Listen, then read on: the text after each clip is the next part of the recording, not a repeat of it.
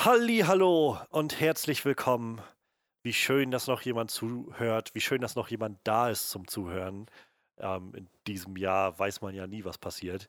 Ähm, ja, wir sind hier beim Onscreen Podcast. Mein Name ist Johannes Klahn und eigentlich haben wir immer so jede Woche ein paar Neuigkeiten von der großen und der kleinen Leinwand dabei und sprechen über einen aktuellen Film oder eine aktuelle Serie.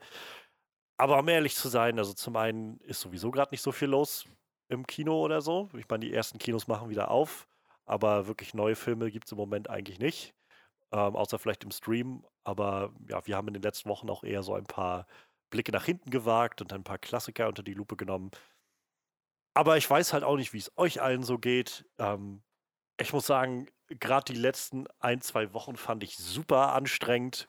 Ähm, bei allem, was so los ist und abgeht in der Welt, ähm, zusätzlich zu Corona, was irgendwie belastet, gibt es jetzt gerade ja, weltweit eigentlich mittlerweile schon Proteste gegen äh, Rassismus und Polizeigewalt und immer krassere Sachen, die passieren, in denen Cops einfach völlig freidrehen. Und äh, so. Es ist, es ist diese Zeit, in der ich immer wieder realisiert habe, ja, ähm, manchmal muss man auch ein bisschen auf sich selbst aufpassen und vielleicht ein wenig, ein wenig weniger Nachrichten gucken, einfach um nicht verrückt zu werden. Und dann kam mir der Gedanke, den ich dann eingeworfen habe für unsere heutige Gruppe, vielleicht sollten wir einfach mal über Filme und vielleicht auch Serien reden, so Comfort Food, so Sachen, die uns irgendwie in einen, einen wohligen Zustand bringen, wo wir Filme und Serien, die wir irgendwie immer gucken können, um ein bisschen auf bessere Gedanken zu kommen, ein bisschen bessere Laune zu bekommen oder auch einfach mal auszusteigen. Ja, sowas in der Art wollen wir jetzt heute wagen hier. Ein, ein, ja, ein bisschen ungezwungen und entspannt euch mal vielleicht ein paar Sachen vorschlagen und auch einfach selbst uns gegenseitig mal präsentieren, was wir so gerne gucken und uns, was uns dabei immer wieder ein bisschen die Stimmung rettet. Und mit wir meine ich heute unsere äh, kleine Besetzung, die wir heute haben. Denn unser guter Frederik ist äh, leider verhindert. Äh, der war eigentlich letzte Woche da, wo ich nicht da war. Deshalb ich könnte sagen, schön wieder da zu sein. Aber technisch gesehen war letzte Woche bis auf Frederik und Manuel einfach niemand da, denn momentan ist die Folge noch irgendwo im Limbus, Limbo verschwunden und mal gucken, ob wir die noch irgendwie retten können. Ähm, aber ja, dadurch, Frederik ist diese Woche nicht da und so ist meine Wenigkeit hier und ich werde mit dem guten Manuel, dem Horror-Experten, heute ein bisschen reden über angenehme Filme und Serien. Ich bin gespannt, ob Manuel ein paar Horrorfilme auf der Liste hat, die er immer gerne guckt oder so. Ich, ich habe tatsächlich Horrorfilme, die ich gerne gucke, aber die habe ich dann doch nicht auf die Liste genommen für Filme, die ich gerne gucke, wenn ich irgendwie schlecht drauf bin oder ich meine, ich brauche ja. gerade etwas zum Aufmuntern, so, weil das machen dann doch die wenigsten. Gibt so den einen oder anderen Saw-Streifen, um mal die Brücke zur letzten Folge zu schlagen, die vielleicht, äh, vielleicht nie auftauchen wird. Ich, ich äh, entschuldige mich da schon mal. Also mir ist eine Festplatte abgeraucht und die äh, setzt sich scheinbar die ganze Zeit auf den Stand zurück, wo sie noch funktioniert hat. Und da war sowohl unsere Backup-Aufnahme als auch meine Hauptaufnahmespur drauf. Also im Endeffekt existiert gerade nur Freddys Spur und ich glaube, das wäre eine sehr einseitige Unterhaltung. Deshalb schauen wir mal, ob ich das noch retten kann. Ich habe mir schon eine neue Festplatte besorgt und so. Wir schauen mal, ob ich da noch irgendwas hinkriege. Aber äh, ja, durchaus gibt es halt auch Saw-Filme, die irgendwann so absurd sind, dass sie dann lustig wirken, aber ähm, ja, solche Filme habe ich dann heute doch eher beiseite gelassen. Ich habe tatsächlich kurz überlegt, ob ich sowas wie Shaun of the Dead zum Beispiel mit auf die Liste nehme, weil ja, das ist auch so ein Film, den ich sehr ja. genieße. Aber ja, also wir, genau, wir wollen jetzt halt so ein bisschen gucken auf die Filme und, und auch Serien, die uns, die irgendwie immer gehen und die man irgendwie immer gerne regelmäßig wieder ansteuert, wenn man so ein bisschen bessere Stimmung kommen will. Ähm, wir hatten im Vorfeld schon ein bisschen noch beraten, soll es jetzt ausschließlich um Komödien gehen oder noch um was anderes. Und ähm, ich, also ich glaube, Komödien werden da schon eher noch eine größere Rolle spielen. Aber ich weiß, bei mir ist es zum Beispiel auch so, dass ich manchmal in der richtigen Stimmung, ähm, gerade wenn ich so ein bisschen mich down fühle, eher das Gefühl habe, ich, ich, ich könnte jetzt auch noch mal so ein, so ein weiß nicht, so ein, so ein kleines Melodrama oder irgendwas in der Art vertragen, was, so, was mich in Anführungszeichen gerade versteht oder was mich so auf so einer Ebene irgendwie anspricht. Also ähm, so ein bisschen vergleichbar, würde ich sagen, wie mit, wenn man gerade als Teenager oder so, wenn man so, ein, so, eine, so einen sehr emotionalen Schub hat in, aus irgendeinem Grund und dann das Gefühl hat, ich muss jetzt so sehr emotionale Musik zum Beispiel hören. Ähm, so so habe ich das manchmal mit Filmen, dass ich das Gefühl habe, boah, ich bin gerade so ein bisschen down und dann gucke ich jetzt irgendwie gerne irgendwie auch ein Film, der vielleicht nicht so mir vorgaukelt, dass alles happy ist, sondern der so ein bisschen bisschen vielleicht mich mehr anspricht auf so einer anderen Ebene. Ähm, und so ein bisschen, ja, so ein bisschen Katharsis bietet dafür. Ja, ich hatte äh, bei mir tatsächlich auch, also ich, ich setze mich, wenn wir so Themen machen, meistens vor mein DVD-Regal, weil ich sag mal, die meisten Filme, die man wirklich gut findet, hat man sich ja dann irgendwann auch geholt. Und ähm, hab dann halt Prestige in der Hand gehabt, weil das so ein Film ist. Ich habe den unzählig oft gesehen und ich kann den immer wieder gucken, aber ich dachte mir halt, der ist halt auch nicht unbedingt lustig so, aber ich mag halt diese Thematik, irgendwie diese Zauberei im 17., 18. Jahrhundert irgendwie total gerne. Ja, das ist ein bisschen ja. später, aber ja, ja, genau. wo, wo äh, so, auch diese ganze Geschichte mit, mit, mit äh, Edison Tester, so mit der Erfindung des Stroms und so, ich finde das, ich, ich gucke den einfach unglaublich gerne so. Und dachte, gut, ich habe den dann halt nicht reingenommen, weil der, der ist halt auch nicht unbedingt fröhlich, ne? Aber irgendwie ist das so ein Film, ich, ich gucke den gerne so, ich habe da echt immer viel Spaß. Und äh, ja, so Filme gibt es halt auch, ne? Die nicht unbedingt. Äh, ich glaube auch so die Serie, die bei mir nachher kommt, das meiste davon ist halt so Dra Dramedy eigentlich, wo dann auch immer so eine Folge ist, die dich wieder richtig runterzieht, aber dann hast du halt wieder so vier, fünf Folgen, die halt einfach dich ja. so gut drauf bringen irgendwie, dass es dann auch wieder ein Ausgleich ist. Das ist äh, so ziemlich meine Erfahrung mit BoJack Horseman, die du gerade beschrieben ja. hast. So, so, eine Serie, die ich einfach, die unglaublich witzig sein kann und unglaublich ähm, ja, so erheiternd und, und mitreißend sein kann und auf der anderen Seite dann immer mal wieder abkippt in so eine unfassbare Depression und einem so äh, über die Fresse haut mit so einem mit so einem Schwall der Emotionen. Ähm, da sei vielleicht auch verwiesen auf unser, äh, unsere Recap zur finalen Staffel Bojack Horseman, die ich äh, Anfang des Jahres gemacht hatte mit dem guten Patrick. Ähm, ja. Ja, ich weiß nicht, wollen wir vielleicht einfach mal mit so ein paar Serien oder so starten? Ich glaube, Serien sind immer sowas, die man auch gerade in kleineren Formaten dann immer mal ansteuern kann. Ja, wo man so dann auch ein, zwei Folgen oder so guckt.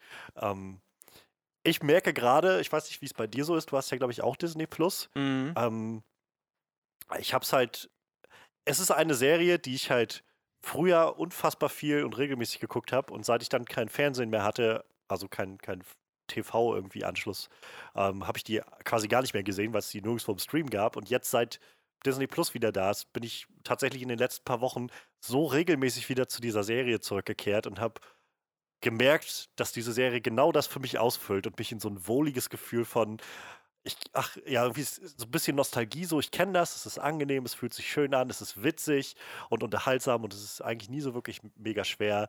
Ähm, es sind die Simpsons für mich tatsächlich. So, die Simpsons ist so eine Serie, Jedenfalls gerade auch die älteren Folgen. Ich glaube, sie steuern ja mittlerweile auf Folge 700 oder so zu. Ich, hab, ich bin da irgendwann auch mal ausgestiegen. Ich habe keine Ahnung, wie weit das geht. Ich kenne die neueren Sachen halt auch alle nicht. Aber ich hatte vor, als ich jetzt nämlich angefangen hatte, über Disney Plus mal so Simpsons wieder zu gucken, habe ich erstmal die ganzen Halloween-Episoden yeah, mal wieder ja, geguckt. Ähm, und dann mal die ganzen Halloween-Episoden aufgeholt aus den letzten Jahren, die ich noch nicht kannte. Und eine davon, von vor auch schon wieder ein paar Jahren, war halt Folge 600 die haben sie groß auch noch in der Folge so aufgezogen, als das ist jetzt die 600. Simpsons-Episode. Ähm, und jetzt, glaube ich, muss, muss, es langsam mittlerweile schon 700 sein oder so. Gewiss, ja.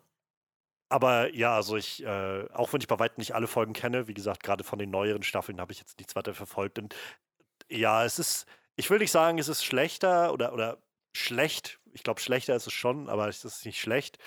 Aber es ist halt nicht mehr die Simpsons-Variante, die ich so wirklich genieße, die in den neueren Sachen ist.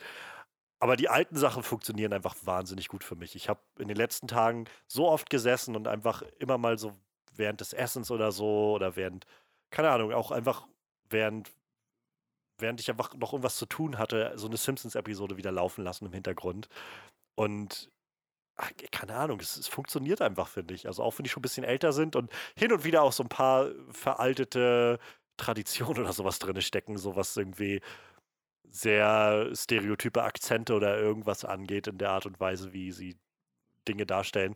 Es, ich finde, das Writing ist in den, in den meisten Fällen einfach super, super witzig und die Figuren sind alle so super angenehm. Keine Ahnung, es ist jedes Mal so ein bisschen, als würde man, also für mich, als würde ich nach Hause kommen, wenn ich die Simpsons gucke. Ja, hat, hat die dich jetzt auch irgendwie so ein hat der Synchronsprecher von Apu sich nicht irgendwie beschwert? Weil ja, ja, genau, genau. Stereotypischer in der also aus den 90ern ist, ne? Äh, es gab halt andere Leute, die sich dazu, da, darüber beschwert hatten. Ähm, und ähm, es gab so ein, es gab jemanden, der eine Doku gemacht hatte. Ähm, ich weiß gar nicht, ich würde jetzt tippen, die hieß irgendwie I'm not Apu oder sowas, aber ich will mich jetzt nicht zu weit aus dem Fenster lehnen.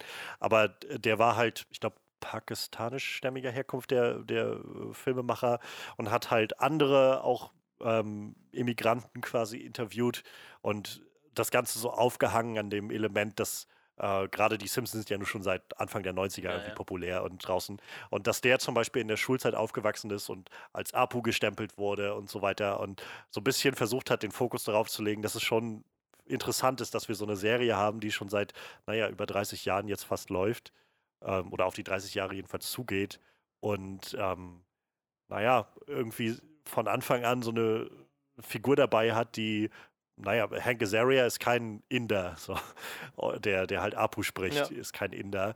Ähm, und alles, was er da macht, ist halt auch ein sehr, sehr stereotyper indischer Akzent, der da aufgesetzt wird. Und dass das vielleicht das Bild, was man von indischen Leuten hat in der Öffentlichkeit prägt, gerade bei so einer Serie, die so viele Leute gucken und so. Und das fand ich ganz, also fand ich ganz spannend und hat mich auch nochmal so ein bisschen zum, An zum Nachdenken angeregt. Ähm, und naja, muss man, muss glaube ich jeder selbst wissen, was er davon hält. Ich kann nachvollziehen, dass Leute sagen, gerade die irgendwie immer wieder damit konfrontiert werden, ich finde es nicht so geil, kann ich nachvollziehen. Ähm, aber ja, ich, ich weiß nicht. Ich, ich kann, also ich, ich lache trotzdem über die alten Simpsons-Folgen noch. Ich, ich mochte Apu auch immer. Ich fand den immer einen ziemlich liebenswerten Charakter irgendwie so. Also ich, ich, ich bin Apu-Fan, ich fand den immer gut. Gut, man denkt halt auch vielleicht nicht so drüber nach, aber das ist total witzig. Ich musste gerade drüber nachdenken. Irgendwo habe ich mal eine, ein Interview mit, mit Moritz Bleibtreu gesehen und der hatte dann erzählt, dass er irgendwo in Amerika einen Film gespielt hat, wo er einen Inder spielen sollte. Und er sagte halt, das ist halt, wenn du das in Amerika spielst, viel, viel einfacher wie in Deutschland, weil wirklich die Amerikaner diesen, diesen Apu-Inder-Akzent so als diesen klassischen, naja. klassischen Klischee-Inder einfach so, so hinnehmen, ne? Und er meinte, er hat das dann so gespielt wie so ein wie sich so ein Amerikaner so einen stereotypischen Inder vorstellt. Und er sagt, in Deutschland gibt es dieses Bild von so einem Stereotypen Inder kaum. Ich, mir wird jetzt halt auch spontan nur Apo einfallen, alles andere ist ja irgendwie so eingedeutscht, dass du es nicht merkst. Aber das ist halt so, für, für die Amis ist halt so ein Apu wirklich immer noch so das Standardbild von so einem Inder scheinbar irgendwie, ne? Mit, mhm. mit diesem typischen Akzent, den man so kennt. Und er meinte, das ist halt viel einfacher, das in Amerika zu spielen wie bei uns. Total abgefahren irgendwie, dass es sowas noch gibt. Aber wie gesagt, ich war immer ein Abo-Fan. Ja, aber äh, tatsächlich Simpsons. Ich habe ewig keine Simpsons mehr gesehen, aber ich habe halt auch so, so ein paar Lieblingsfolgen, so, die ich immer irgendwie im Kopf habe. So, oh, ja. so Huma und der Chili-Trip, wo der dieses super Chili ist. ja. Ich liebe diese Folge. Das ist halt einfach wie. Ich, war es nicht sogar Johnny Cash, der dann diesen Fuchs gesprochen hat? Ja, irgendwie so. Ich meine, ich meine so, der war ganz das. abgefahren. Oder Coyote war es, glaube ich, ja. kein Fuchs. Coyote. Das war eine richtig abgefahrene Folge. Oder die, äh, ich weiß nicht, irgendeine von den Halloween-Episoden, wo Lisa einen Zahn in Coca-Cola schmeißt ja, und dann diese ja. kleine Welt da drum entsteht. Das ist so geil. Also, das sind so, so Hammerfolgen. Ich mag das total gerne. Ich, eine meiner ältesten Erinnerungen, die ich habe, ist äh, an die Simpsons, ist, dass ich ich weiß nicht, wie alt ich da gewesen sein muss, äh, vielleicht fünf oder sechs oder so. Ähm, da waren wir zu Besuch bei Tante und Onkel und äh, meine beiden Cousins ähm, waren halt alle so, also so im Teenageralter. Und ich kann mich noch erinnern, dass ich mich dann irgendwie abends, ja, muss so 20, nee, muss so 18 Uhr, 19 Uhr gewesen sein, halt, als dann die Simpsons ja. immer kamen im Fernsehen. Ja, ähm, Habe ich mich dann ähm, mit in die Couch, auf die Couch gesetzt, wo, wo einer meiner Cousins saß und hat halt die Simpsons geguckt. Und da lief die Halloween-Episode, wo ähm, Homer, das müssten die drei Episoden gewesen sein, also diese drei Minifolgen, wo Homer seine Seele verkauft an den mhm. Teufel, also der Flanders ist und dann äh, sein Kopf zum Donut wird nachher. Ähm, dann war da die dabei mit dem äh, mit, mit dem Schulbus, wo, wo Bart auf dem so, Schulbus ja. diesen Gremlin sieht. Und äh, ich weiß gar nicht mehr, was die dritte war, die mit Vampiren. Ich, könnte sein, dass die das war, wo, wo Mr. Burns der Vampir ist. Bin mir nicht mehr ganz sicher, aber auf jeden Fall, das waren halt drei Dinger, die haben sich mir so eingebrannt und ich fand das so krass damals, diese, also auch meine Vorstellung von, ich wusste, wer die Simpsons waren, aber zu sehen, da, da sterben ja auf einmal ja. Leute drin und so. Und äh, naja, aber irgendwie, also es ist auch eine meiner Lieblings-Halloween-Episoden immer noch. Ähm, aber das ist echt, da hast du mich echt auf was Gutes gebracht. Aber ich glaube, ich setze mich nachher noch hin und gucke mir ein paar von diesen Halloween-Episoden an, weil die waren echt gut. Es ist wirklich schön. Gerade auch die älteren. Also diese, ähm, ich weiß nicht, bei, bei ProSieben damals jedenfalls, wenn sie die gebracht haben, sind sie halt nie so wirklich mit der ersten Staffel oder so eingestiegen, sondern ja, meistens so mit der vierten ja. oder fünften oder so. Ich, die Halloween-Episoden sind ja, glaube ich, erst seit Staffel 2 dabei. Aber so diese ersten zwei, drei Halloween-Episoden hat man halt seltener gesehen. So, wenn dann äh, ich glaube, eine der, der ersten ist, wo sie ähm, diese Geschichte mit der Affenpfote haben und dann vier Wünsche haben ja, und dann ja, immer das alles sich verkehrt und so. Dann gibt es auch noch eine, wo sie so ein verfluchtes Haus einbeziehen und ähm, die Nummer mit dem, mit dem Raben, mit dem Nimmermehr, Nimmermehr mit dem Gedicht super, und so. Ja. Ist halt großartig. Aber es ist halt alles schon älter. Also man merkt dann irgendwie so, ja, das, ewig nicht gesehen. Aber ich muss echt fast sagen, ne? Ich, ich glaube so, wenn ich mich entscheiden müsste, wäre ich, glaube ich, sogar echt noch Team Futurama so. Boah, ich glaube, Futurama fand ich hm. noch einen Ticken besser wie die Simpsons. So, so rückblickend über die ganze Serie betrachtet. Ich, ganz im Ernst, also es gibt so viele Simpsons-Folgen, die ich gute Erinnerungen habe. So, aber Futurama ist so eine Serie, die kann ich von vorne bis hin gucken. Das ist echt keine Episode, wo ich sage, die ist totaler Reinfall. So.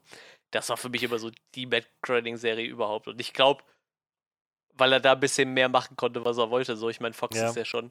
Ich meine, er hat schon genug Fox-Bashing betrieben, dafür, dass er auf Fox gesendet hat, aber ich glaube, so Futurama war so das, wo er gesagt hat, so hier kann ich halt ungefähr machen, was ich, was ich möchte, so. Und das hat man halt gemerkt. Und ist halt, ich glaube, auch ein bisschen, bisschen erwachsener wie die Simpsons, aber. Er ist halt vor allem, ich sag mal, ein bisschen anspruchsvoller vom Humor. Ja. Ne? Also vieles davon ist ja so, so in Anführungszeichen Wissenschaftlerhumor, wo du so viele Gags hast, die irgendwie über, über, weiß ich nicht, irgendwelche mathematischen Formeln oder was weiß ich immer läuft. So. Ähm, ich habe Futurama halt gar nicht so viel gesehen. Ich glaube, das kam einfach damals um Free TV immer in, zu so einer ungünstigen Zeit für mich, dass ich es dann nie wirklich mitbekommen habe. So, ah, ich kenne halt Folgen und so, so, den, groben, den groben Plan der Serie, sag ich hm. mal. Aber ich habe, glaube ich, nie alle Folgen oder so gesehen. Aber das ist auch sowas, was ich eigentlich nochmal nachholen wollen würde. Denn hört man auch, also höre ich auch immer wieder und ich glaube auch, dass mir die Serie sehr gut gefallen würde, wenn ich sie so am Stück dann mal gucke. Ähm, und ich meine, es ist ja auch ein so ein Serienprojekt, wo, wo Matt Groening dann anders als bei den Simpsons halt so eine durchgehende Geschichte erzählt ja. hat und eben nicht nur so einzelne Folgen immer gemacht hat. Hast du dieses Dis Disenchantment gesehen? Wie ist das so? Ja, habe ich gesehen, Disenchantment. Finde ich ganz witzig. Ähm, so, jetzt, weiß ich nicht, ist nicht das Beste, was ich je gesehen habe, aber ich mag doch den Humor ganz gerne. So, also Staffel 2 fand ich ganz nett, Staffel 1 fand ich, glaube ich, noch ein bisschen besser, aber ist, ist so wie ganz nett. So spricht so ein bisschen dieser Matt Gröning-Style und auch so ein bisschen der Simpsons-Humor, den ich noch kenne, so daraus. Ja, ich muss trotzdem ähm. sagen, also ich mag die Serie auch ganz gerne, aber ich glaube, es ist tatsächlich auch die schwächste von den drei. Ja. Also. Aber ich tatsächlich mag ich eigentlich auch ganz gerne. War, war, ist auf jeden Fall nett zum zwischendurch mal wegbingen. Die Serie ist ja relativ kurz, sag ich mal, ne? Ja, genau. Und vor allem ist es halt auch die erste Staffel davon gewesen. Ja. Ne? Also, oder die ersten, ich glaube, die erste Staffel war jetzt so halb geteilt, dass genau. sie dann genau. Teil 1 und 2 hatten. Ähm, und dann denke ich halt auch immer so, ja, ich meine, die meisten ersten Staffeln brauchen erstmal ein bisschen Raum, um sich zu setzen und so ein bisschen ihren Weg zu finden. Aber war irgendwie so ein logischer Schritt, ne? Du machst halt irgendwas mit, mit, mit Weltraum und Zukunft, ja. Science Fiction, dann machst du, äh, dann hast du halt so deine Gegenwartsserie irgendwie. dann machen ja. wir jetzt noch irgendwas im Mittelalter, das passt irgendwie gerade gut rein. Ja. Ja, vielleicht als letztes noch reingeworfen, so, äh, so mein, ich habe auch so ein paar sehr so, so, so Herzensepisoden von den Simpsons, zu denen ich irgendwie immer wieder auch zurückkehre. Ähm, so die mit dem, mit dem Chili-Festival ist schon echt super. Also die ist halt einfach so abgedreht, ähm, wie, wie, er dann irgendwie sein, sein, wie er sich dann Wachs in den Mund schüttet, ja, also ja. Homer sich Wachs in den Mund schüttet und so. Ähm, aber ich mag zum einen ähm, die Akte Springfield ist, glaube ich, meine oh, ja, absolute ja, Lieblings-Simpsons-Episode ja, mit Mulder und Scully. Die fand ich halt früher schon witzig, als ich noch nicht mal Ahnung so wirklich von Akte X hatte. Und wenn man dann so weiß, wie Akte X tickt und dann auch noch so die, die Sprecher und so davon da sind, dann ich finde diese Folge einfach so großartig. So von vorne bis hinten ist die einfach unfassbar witzig. Haben da im äh, in der äh, Originalsprachfassung auch Mulder und Scully die ich gesprochen? Glaube ja. Ah, krass. Ich, ich glaube, ja, das dürften die gewesen sein. Im Deutschen haben sie auf jeden Fall die Akte X-Sprecher gehabt, das weiß ich. Genau. Und ich glaube halt auch im Englischen. Ja, aber übrigens vielleicht letzt, netter An Einwand noch. Ähm, ich bin eigentlich dazu übergegangen, alles im Original nur noch zu gucken, wenn ich es kann. Bei den Simpsons kann ich es nicht. Yeah. Bei den Simpsons bin ich so gemünzt auf diese alten, auf die alten Sprecher, die ich kenne, diese alten deutschen Sprecher und auch auf die Arten und Weisen, wie sie halt verschiedene Satzphrasen haben und so. Das hat sich mir so eingebrannt, das kriege ich nicht hin, nochmal umzusteigen. Ich, ich glaube, das ist halt auch äh, also, ich, wie heißt, heißt der Don Castello, der amerikanische Humor-Sprecher? Ähm, Dan Castagneto, glaube ich. Ja, irgendwie so. Ja, also der hat ja irgendwie schon so seine ganz eigene Sprache entwickelt für Homer mit seinen Dose und aber der deutsche Sprecher, ich weiß, der hat halt der, genau der, eben, der hat halt so sein, sein, auch wieder seinen eigenen Flair da reingebracht. Und ich muss auch echt sagen, also Anke Engelke kann man von halten, was man will. Ich bin nicht so der Riesenfan davon. Aber ähm, ich glaube, ich hätte sie nie verziehen, wenn sie jemanden für Homer geholt hätten, der anders spricht. Weil sie haben ja jetzt effektiv jemanden geholt, der das mehr oder ja. weniger imitieren kann und einfach klingt wie 30 Jahre jüngerer Homer. Also so ein Homer in den 50ern und nicht wie ein. Ich meine, nachher war der Mann ja über 80, ne? Der deutsche Sprecher. Mhm. Und also ich glaube, das hätte ich ihm nicht verziehen. So bei Anke Engelke, ich habe mich irgendwann daran gewöhnt, ich fand es halt auch komisch. Sie sind da ja dann eher zum amerikanischen Original übergegangen, aber bei Homer hätte ich es ihnen, glaube ich, nicht verziehen, wenn sie da dann irgendwen geholt hätten, der da komplett anders klingt. Ja. Ja, total. Also ich habe jetzt, selbst jetzt mein Problem noch damit, das, das so einfach fließen zu lassen, wenn ich so ja. neuere Aufnahmen von dem höre. Also eine der, einer der neueren Halloween-Episoden war es dann das erste Mal, dass ich es gehört habe und gedacht habe, stimmt, der hatte ja einen neuen Sprecher bekommen. Und der ist ganz ähnlich, aber man hört es, finde ja, ich, schon, das dass es halt nicht derselbe ist. Und ja, das stößt dann immer so ein bisschen auf, auf naja, ein bisschen ja, aber nach so vielen Jahren, ne, da kann sowas halt mal passieren. Ich glaube, als sie alle ihre Rollen angenommen haben in den Simpsons, hat ja, keiner damit gerechnet, dass die Serie irgendwie mal 30 Staffeln überlebt. Ne? Ja. Das finde ich ja sowieso so spannend mit den Simpsons. Also ich hatte mal einen sehr angenehmen Podcast. Es gibt so einen sehr schönen Podcast, uh, The Wizard and the Bruiser heißt der, wo sie so jede Woche immer so ein anderes Nerd-Thema so ein bisschen beleuchten. Und ähm, da hatten sie halt auch mal zu den Simpsons und so diese Entstehungsgeschichte dahinter fand ich auch einfach sehr, sehr spannend, wie Matt Groening einfach so ein, so ein Writer-Team von den damals irgendwie witzigsten Köpfen überhaupt irgendwie sich zusammengesetzt, zusammengesammelt hat und gesagt hat, so wir, wir werden wahrscheinlich sowieso bloß eine Staffel kriegen, deshalb go nuts, so schreibt was immer ihr wollt. Ja. Und dann ist das halt gerade deswegen so eingeschlagen, dieses Ding. Und naja, ich meine, es gibt es halt immer noch, ne? Ich glaube, also bei, bei Simpsons sind auch ganz viele Leute immer noch am Schreiben, die das schon von Anfang an mitgemacht haben. Ne? Also es gibt mhm. halt total viele irgendwie prägnante Namen, die immer in den Vorspannen auftauchen, wo du denkst, der, der verfolgt die Sims halt auch schon seit 25 Jahren gefühlt. Ja, ja. Ne? Also das ist halt schon krass, dass da halt total viele Leute irgendwie so ewig lang beigeblieben sind. Ich weiß ja nicht, wie groß der Einfluss von McGroening noch ist, aber ich denke mal, der, der wird sich das auch nicht so ganz aus der Hand nehmen lassen da und äh, immer noch mitmischen. Ja. Das ist halt schon echt krass. Sims ist schon ja, es ist halt, ist halt einfach so eine Institution, ja. Institution mittlerweile, die Simpsons. Ist Disney Plus um, eigentlich schon hergegangen und hat die, äh, die äh, Aspect Ratio geändert? Ja. Yep, ich yep. habe das so gelesen, dass sie das wollten, aber. Hm, ich glaube, seit letzter Woche oder vorletzter Woche oder so. Ich glaube, Ende Mai hatten sie es eingeführt. Ich musste jetzt auch, ich habe es gerade gestern, glaube ich, umgestellt und noch muss, hatte mal nachgeguckt, wie man es jetzt eigentlich macht. Für alle, die es interessiert, ähm, man geht dann wenn du, wenn man quasi auf Simpsons erstmal draufklickt und wo du dann deine Folgen und so anwählen kannst, gibt es halt dann nochmal ähm, oben dann so ein, so, ein, so ein Reiter, wo äh, Details, glaube ich, steht. Und wenn man da draufklickt, kann man dann nochmal umlegen auf ähm, Original Aspect Ratio oder halt angepasstes. Und ich habe es jetzt wieder auf Original gestellt und das ist, ja, es ist schon angenehm. Ja, ist halt Sachen blöd, ne? Also von 4 zu 3 auf, auf 16 zu 9, da steigst du schon einiges weg, ne? Ja, ja, genau. Das war, glaube ich, so, dass das vielen Leuten ein bisschen sauer aufgestoßen ist bei den ersten Folgen. Du kannst es ja auch nicht mehr so anpassen, dass es noch funktioniert. Ne? Du müsstest ja Eben. quasi was dabei zeichnen, mehr oder weniger, ne? damit nichts verloren geht. Ja, das war schon gut, dass Disney da auf die, auf die Kritik eingegangen ist und gesagt hat, komm, das machen wir. Das war den Leuten dann doch scheinbar ein Dorn im Auge. Ja, ich meine, die werden, werden auch gucken wollen, dass sie ihre, ihr, ihre Zuschauerschaft irgendwie bei Laune halten. Ja. Gerade weil sie jetzt ja nicht so viel Neues haben also das ist ja so ein bisschen das, was Leute bei Disney gerade so, naja, nicht kritisieren, aber wo es halt schon heißt, so, ja. naja, so weiß ich, deine Amazons und Netflix und so, die hauen halt irgendwie jeden Freitag oder so irgendwas Neues raus. Disney hat ja nur erstmal nichts außer seine eigenen Sachen. Ich meine, das ist schon eine Menge, aber wenn du irgendwie auf der Suche nach was Neuem bist, wirst du jetzt erstmal warten müssen, bis, weiß ich nicht, Mandalorian weitergeht oder die ähm, ganzen Marvel-Serien beginnen oder sowas in der Art. Ja, das, das stimmt schon. Das ist dann schwierig. Aber ähm, Disney hat ja noch genug Sachen in der Hinterhand, die die einfach nicht raushauen. Zum Beispiel die Dinos. Ja, weil ich, ich bin einfach der Meinung, das ist wahrscheinlich zu erwachsen für Disney. So. Weil also die Dinos halt bedient ja schon ziemlich viel sozialkritische ja, ja. Themen irgendwie. Zwar irgendwie nett verpackt, so dass Kinder das nicht so direkt auf die Nase gebunden kriegen, aber. Aber auch halt so erwachsener Humor, ne, der da drin steckt. Das ist es halt, ne? Deshalb aber wo du sagst, ja, stimmt, ich hätte auch mal Lust, die Dinos wieder zu gucken, habe ich auch ewig ja, nicht gesehen. Das ist halt so. Ich, ich habe letztens irgendwie angefangen, Darkwing Duck zu gucken, fand ich total gut irgendwie. habe ich noch auf meiner Liste, will ich auch unbedingt wieder machen. Goofy und Max fand ich früher total gut, habe ich jetzt nochmal geguckt. Geht, geht auch irgendwie so ein paar Folgen immer. Ich weiß, es sind so ein paar Sachen, die ich nett finde, aber. Aber tatsächlich eine, eine äh, Serie, die ich dabei habe, die äh, vielleicht landet die ja dann auch bei Disney Plus. Da es auch mehr oder weniger zu Disney gehört. Ich könnte ja eigentlich mal rüberspringen, ne? Du bist ja mit den Sims wahrscheinlich soweit durch. Ja, genau. Ja, ich würde mir tatsächlich was, was, wünschen, dass wir äh, Scrubs dann bei Disney Plus noch bekommen. Uh, ja. Weil, also, Scrubs ist für mich eine Serie, die geht halt immer.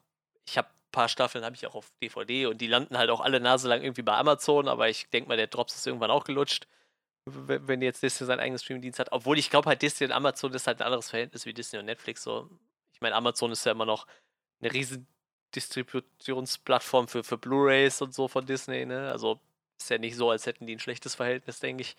Ja. Also Amazon funktioniert ja als Vertrieb immer noch verdammt gut für, für viele. Ähm, deshalb weiß ich nicht, ob das nicht vielleicht noch eine Zeit lang irgendwie so weitergeht. Ich glaube, hat auch nicht jeder unbedingt Scrubs jetzt als Disney-Serie auf dem Plan, aber ich glaube, in manchen Staffeln kommt sogar das Disney-Schloss am Ende von den Folgen. Sehr, ich glaube eigentlich eine ABC-Serie. Ist ABC Disney? Ja, ne? Muss ABC sein? Ich bin mir gerade nicht sicher. Hm, ich glaube schon. Ich glaube, ABC gehört zu ja, Disney. Irgendeiner auf jeden Fall von diesen Fernsehsendern, die zu Disney gehören. Die haben ja Scrubs produziert, mehr oder weniger. Und äh, ja, ich jetzt gerade, wo ich nochmal diesen, diesen Scrubs-Podcast immer mal wieder höre, wo sie jede einzelne Folge durchgehen, mit Donald und äh, Zach Braff, ähm, merke ich einfach, wie gut diese Serie einfach war. Und auch, da ist ungefähr dasselbe wie bei den Simpsons. Ne? Die Serie hat 2000 angefangen und da waren, äh, ich sag mal, da, sind, da werden halt auch Themen angesprochen, die du heute so im Fernsehen nicht mehr bringen würdest, wahrscheinlich.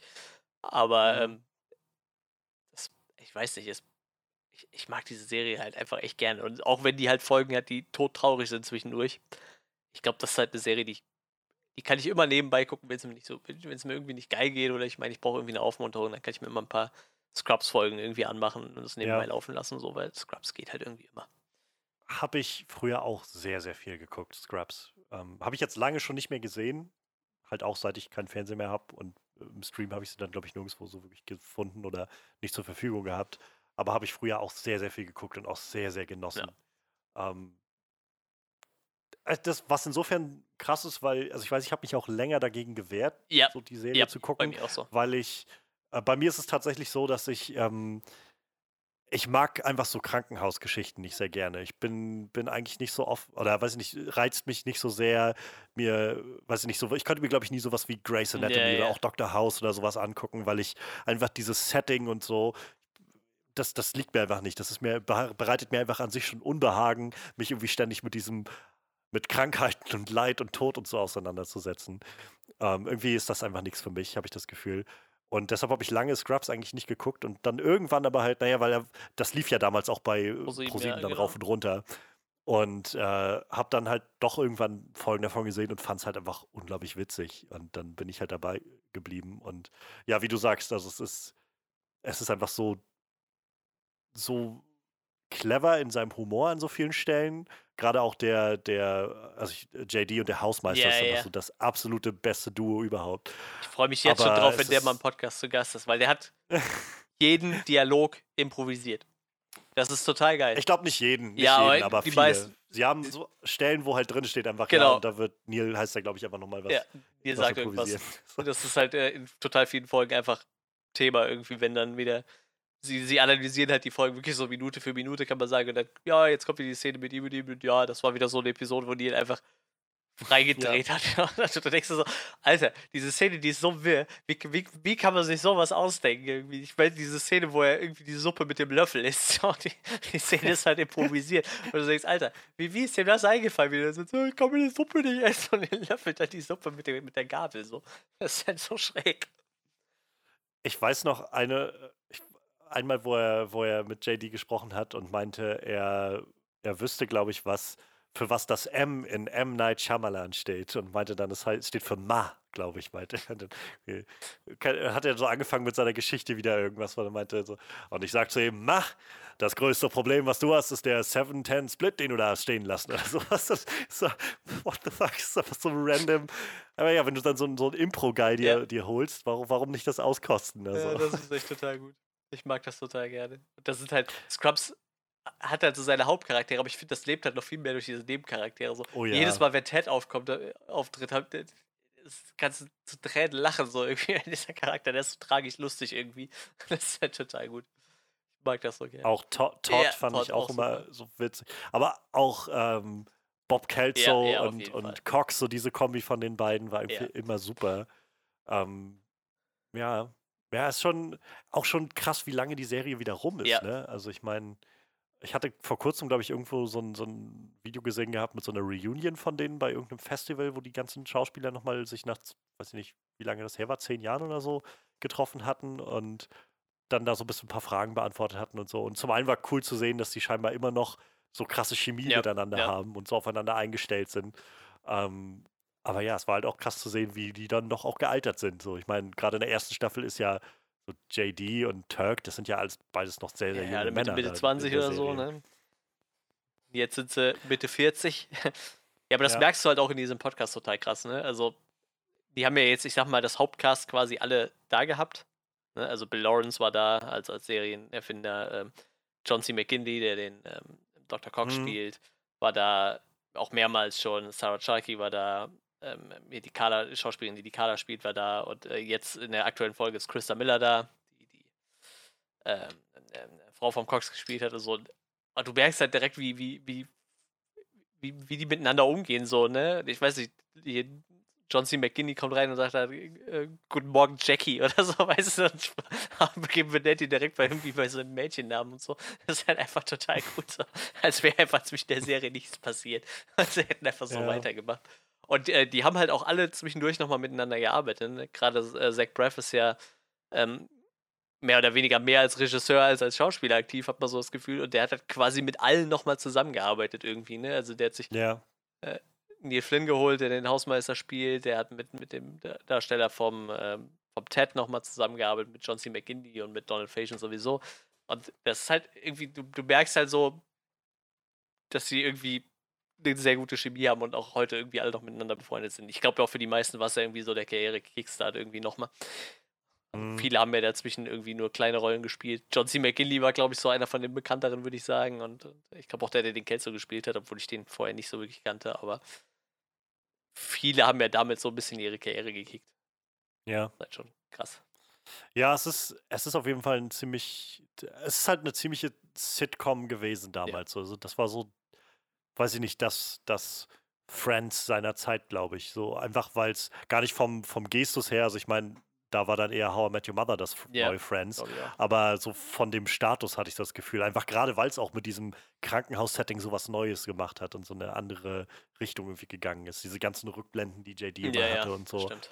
Und äh, auch da, ich meine, die Geschichte war ja auch immer vorweg erzählt sozusagen. Du hast ja dann Entwicklung gehabt ja. und dann ist JD Vater geworden und Beziehungen, die äh, entstanden sind und wieder gegangen sind und so. Und ähm, ja, und was du halt auch schon meintest, so diese, diese auch einfach ernsten Momente, die diese Serie sich getraut hat zu gehen. Also, das, das erwartet man ja auch nicht ja. Äh, so wirklich von der Sitcom, dass du dann mal diese wirklichen Magenschläge bekommst. Ich meine, eine, auch einer dieser Momente, die ich wahrscheinlich lange nicht vergessen werde, ist halt, also aus dieser Serie und, und überhaupt so von Serien, ist halt ähm, die ganze Geschichte mit, mit äh, Brandon Fraser, Frasers Figur. Ja das, also ich, dieser Moment in dieser Serie, wenn, wenn er halt diagnostiziert ist mit Leukämie und sie irgendwie ihren, ihren Weg gehen, um ihn irgendwie auf die Heilung zu bringen und schlussendlich dann Cox dasteht und noch irgendeinen Spruch macht gegenüber JD und JD irgendwie ihn so anguckt und fragt, was glauben Sie, wo Sie sind?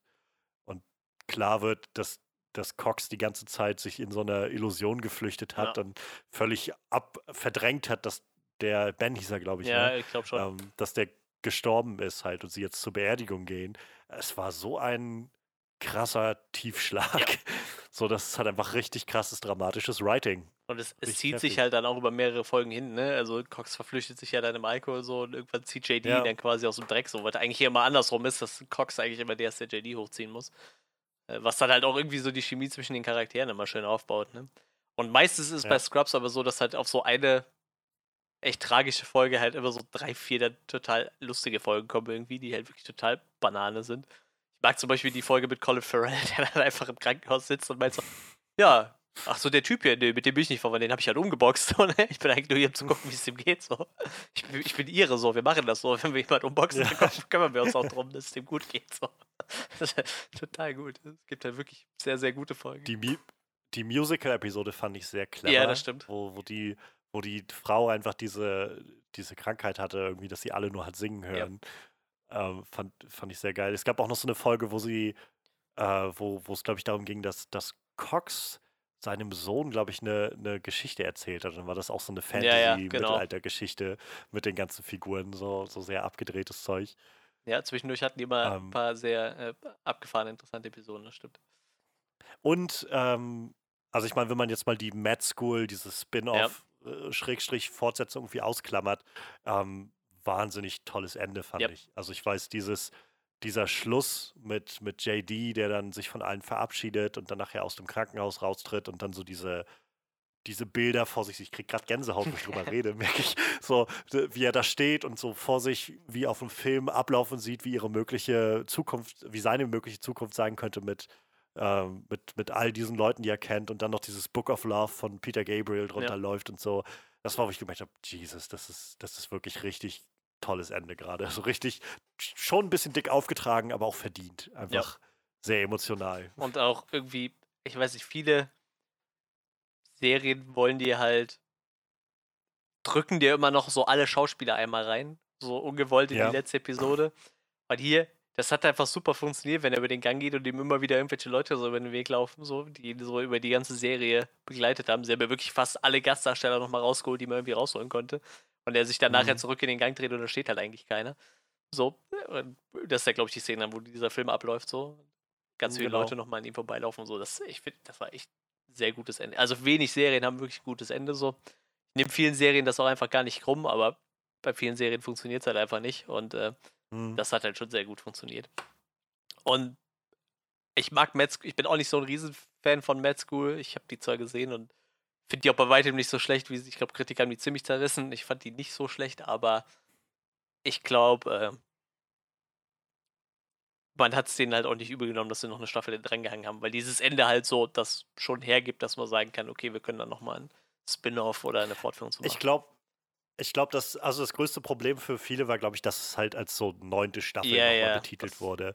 Wo halt, glaube ich, die Macher ja wirklich eher wollten, dass das als Mad School nochmal einzeln steht und halt vielleicht so Spin-off-mäßig ein paar Verbindungen zieht und so. Aber ich, also es wirkte, glaube ich, auf mich sehr so, als ob das Studio, wer auch immer die Produzenten dann da waren, eher gepusht haben auf, nee, wir müssen noch mehr Verbindung zu Scrubs herstellen, noch mehr wieder das Ganze ranbringen. Und ich glaube, die, es hätte denen besser getan, wenn sie sich wenn es ein bisschen eigener noch gestanden hätte und man vielleicht weniger auf alte Bekannte immer wieder gesetzt hätte und mehr vielleicht auf einen neuen Vibe und halt ein, zwei Figuren, die immer mal so Cameos haben oder so. Ich glaube, dann hätte man, hätten die es vielleicht besser geschafft, dass es einfach gar nicht so sehr verglichen wird mit Scrubs, ja, sondern, sondern halt so ein bisschen mehr alleine stehen kann und einen eigenen Weg gehen kann. Oh Gott, aber der, da gibt es einen der lustigsten Charaktere überhaupt. Also der ist auch, glaube ich, äh, die wurde, glaube ich, schon in der letzten oder vorletzten Scrubs-Staffel eigentlich, ist die diese Denise Mahoney. Finde ich ja so klasse, ja, die, ja. die auf irgendwie so ein Fable für dicke Männer hat und so. Ich mag die so gerne. Die ist halt auch so super schräg irgendwie als Charakter. Ach ja. Ich, ich muss auch sagen, ich fand die Serie halt auch die acht Staffeln drüber äh, echt super entertaining, so, so bis zum Ende. Ja. Ja, und auch gerade mit diesen äh, Assistenzärzten und so haben sie halt immer wieder neue Figuren genau, noch reingeführt, ja. bisschen frischen Wind reingebracht und so. Schon, ja, schon, schon Manch, Manchmal sterben Charaktere und kommen dann einfach ja. selbe Schauspieler wieder. so mit Laverne, die dann einfach mal gestorben ist und dann einfach eine Schwester kommt, die einfach genauso aussieht. und einfach von derselben Schauspielerin gespielt wird. Das war halt auch total gut irgendwie. Auch so eine total dramatische Episode so. Und direkt danach kommt halt diese neue Schwester, die dieselbe Schauspielerin ist. Und du, du lachst halt erstmal die ersten drei, vier Episoden darüber, dass sie immer die ganze Zeit Witze drüber machen, dass sie so irgendwie das Gefühl ja. haben, die, ist, die, sieht genauso aus und so. Das ist einfach total gut. Oh, ich mag das. Ja, da hast du mir jetzt echt tatsächlich nochmal Lust gemacht, Scrubs wieder zu gucken. Jetzt muss ich, ja, ich weiß, die gibt es glaube ich nirgendwo nee, im Stream leider. aktuell nicht. Die war jetzt also letztes nochmal bei Amazon, ist aber auch wieder raus. Wie gesagt, ich hoffe ja darauf, dass Disney die ins Programm nimmt. Weil, wie gesagt, eigentlich mhm. ist Disney, aber es ist halt auch wieder so, ich glaube, Disney muss ein bisschen weggehen von diesem, ja, wir sind halt eher familienfreundlich so. Ich glaube, die haben halt so naja, viel oder halt halt noch. Hulu möglich, also uns ermöglichen. Ja, also ich glaube, das war ja so der eigentliche Plan von denen, dass sie halt Disney Plus für ihre familienfreundlichen Sachen haben und alles andere zu Hulu kommt. Aber Hulu ist halt bei uns nicht greifbar und sowieso sind ja Rechte noch nicht ganz klar, weil einiges verkauft wurde, als Ja, ja. noch gar kein Streamingdienst sich abgezeichnet hat und so. Und ja, ist alles, alles noch, glaube ich, sehr, sehr kompliziert. Ja, sonst muss man halt immer Amazon im Auge behalten. Also die kriegen äh, Scrubs des Öfteren mal rein. Ja, das werde ich auf jeden Fall tun. Ich habe noch eine Serie, die ich gerne noch anführen wollte für, ja, wenn ich mal irgendwie eine gute Zeit brauche. Und das ist Community. Ich äh, bin schon seit eigentlich die Serie rauskam, enormer Fan der Serie. Und äh, es ist die einzige Serie, die ich als DVD-Box bei mir im Schrank habe. Ich habe mir sonst nie eine DVD geholt. Ich bin sowieso jetzt nicht der Megasammler, aber ich kaufe mir halt immer so die Filme, von denen ich Mhm. denke, äh, die möchte ich gerne bei mir haben, damit ich sie unabhängig von Stream und so weiter immer gucken kann, wenn ich sie, wenn ich sie halt gerne gucken will. Und ähm, Serien, also für Serien mache ich das einfach generell eigentlich nicht, aber Community war sowas, wo ich gedacht habe, ich brauche die Serie. Gerade weil die auch ewig ja nicht im Stream war. Jetzt gibt es sie seit einem, einem, ja, Monat oder zwei mal, ja. bei, bei Netflix. Und es hat mich so glücklich gemacht zu sehen, wie die eingeschlagen ist bei Netflix. Die war ja wirklich Wochen, also zwei, drei Wochen lang irgendwie immer in der Top 10 von Netflix-Sachen, die gerade geguckt werden. Und das freut mich halt, weil ich das Gefühl habe, es ist so eine Serie, die nie so wirklich ihren, ihren, nie so wirklich den Respekt und den Ruf bekommen hat, den, den sie eigentlich verdient hat. Denn ähm, sie ist so clever geschrieben, so witzig, hat auch sehr viele, nicht so viele, aber doch auch immer mal wieder so emotionale Momente, die irgendwie gut einschlagen. Und ähm, ja, also ich, äh, ich habe, glaube ich, noch nie so eine Serie gesehen, wie Community das war. Weil es, naja, das, was Dan Harmon eben gerne macht, das macht er mit Rick und Morty im Moment gerne so verschiedene Klischees und äh, Stereotypen, Tropes so vom Storytelling au- aufzubrechen und anders aufzuziehen. Und das hat er mit Community schon gemacht. Nur finde ich da noch viel liebenswerter und, und cleverer und cooler, als es Rick und Morty macht. Und ich mag Rick und Morty auch, aber ich finde Community ist so, ach, ich liebe Community. Es ist einfach wahnsinnig gute Serie. So viele der einzelnen Folgen sind halt so clever. Also da gibt es halt auch so meine Lieblingsfolgen, die ich immer mal wieder ansteuere, wenn ich so das Gefühl habe, jetzt brauchst du mal ein bisschen äh, ein paar Endorphine, so dann, dann gucke ich mir ähm, die, die äh, Dungeons und Dragons Folgen sind halt einfach großartig von Community und sind immer noch so ein Grund, warum ich seit Ewigkeiten hoffe, endlich mal D&D spielen zu können mit Leuten. Ähm, ich, momentan habe ich dabei mich durch, also habe ich mich jetzt gerade durch das E5 äh, durchgearbeitet und bin jetzt dabei, so ein, so ein Regelwerk für ein Mittelerde-Spiel irgendwie mir mal drauf zu hauen, damit ich mal selbst ein Spiel leiten kann, weil sonst macht es ja niemand in meinem Umfeld. ähm, Ja, das ist immer das Schwierigste, den Spielleiter zu finden. ja, ja, genau. Das, das finde ich noch so am schwierigsten. Deshalb, und weil es sonst niemand macht, habe ich das Gefühl, muss ich es wohl machen. Aber was soll's. Ähm, es gibt, keine Ahnung, es gibt so viel. Es gibt eine Wunde, also eine der besten Folgen ist die Law and Order Folge, die halt einfach aufgezogen ist wie so eine, naja, Episode von Law and Order. Durchweg. Die Paintball-Episoden sind der absolute Wahnsinn. Ähm, die, äh, die Ass Crack Bandit Folge ist quasi so eine ganze Folge, die wie so ein David Fincher Film aufgezogen ist. Ist einfach der absolute, also die, diese Serie hat durchweg, die vierte Staffel ist halt einfach, die ist bekannt als The Gas Leak Year, also so die, äh, die Staffel, in der es ein, ein Gasleck gab ähm, in der, in, im, Co im Community College, ist halt die Staffel, wo Dan Harmon nicht mehr dabei war und gefeuert wurde. Und man merkt es der Staffel sehr an, aber ab der fünften ist er wieder da und dann Staffel 5 und 6 sind auch wieder sehr, sehr gut, finde ich. Anders als die ersten, aber trotzdem gut und unterhaltsam und haben so viele interessante Figuren und bringen auch neue dazu. Und keine Ahnung, ich, ich liebe diese Serie einfach. Ich, ich kann mich in jeder Folge eigentlich so ziemlich kaputt lachen. Ähm, sie immer wieder, wenn man das Gefühl hat, so langsam verstehe ich, was sie, was sie hier machen, kommt dann doch noch mal irgendwie so eine richtig weirde und abgedrehte Nummer daraus ähm, und eine neue Folge, wo man denkt, wow, das, damit hätte ich jetzt nicht gerechnet. Ähm, keine Ahnung, ich, mir, mir fehlt die, hat die Serie lange gefehlt. Ich bin froh, dass ich sie jetzt halt im Schrank habe und noch glücklicher, dass sie jetzt bei Netflix läuft und immer mehr Leute sie entdecken. Also ich weiß, meine Schwester hat die äh, damals, als ich die geguckt habe, da lief die noch auf Pro7 einmal die Woche, meine ich, kam dann am Samstag eine neue Folge raus. Also am Samstagnachmittag. Und äh, ich habe das, habe da dann in der ersten Staffel nämlich die mitbekommen und dachte, das finde ich ganz cool. Und je weiter die Serie fortschritt, umso weirder wurde die. Aber ich kannte halt niemand weiter, der die guckt also mitgeguckt hat. Und selbst meine Schwester, die auch irgendwie viele meiner, viele der Sachen, äh, die wir geguckt haben, also haben wir auch gemeinsam geguckt, aber damit konnte sie damals nichts anfangen oder hatte kein Interesse. Und die ist jetzt aber mit ihrem Freund gerade vor, naja, als die Serie jetzt rauskam bei Netflix dazugekommen und hat sich auch beömmelt beim Gucken davon. Und das macht mich gerade echt glücklich und gibt mir so ein bisschen Hoffnung, dass es vielleicht doch nochmal einen Film gibt. Ja, meine Freundin ist da auch ein Riesenfan von. Ich habe die Serie tatsächlich auch nie gesehen, aber meine Freundin ist da auch ein Riesenfan von tatsächlich.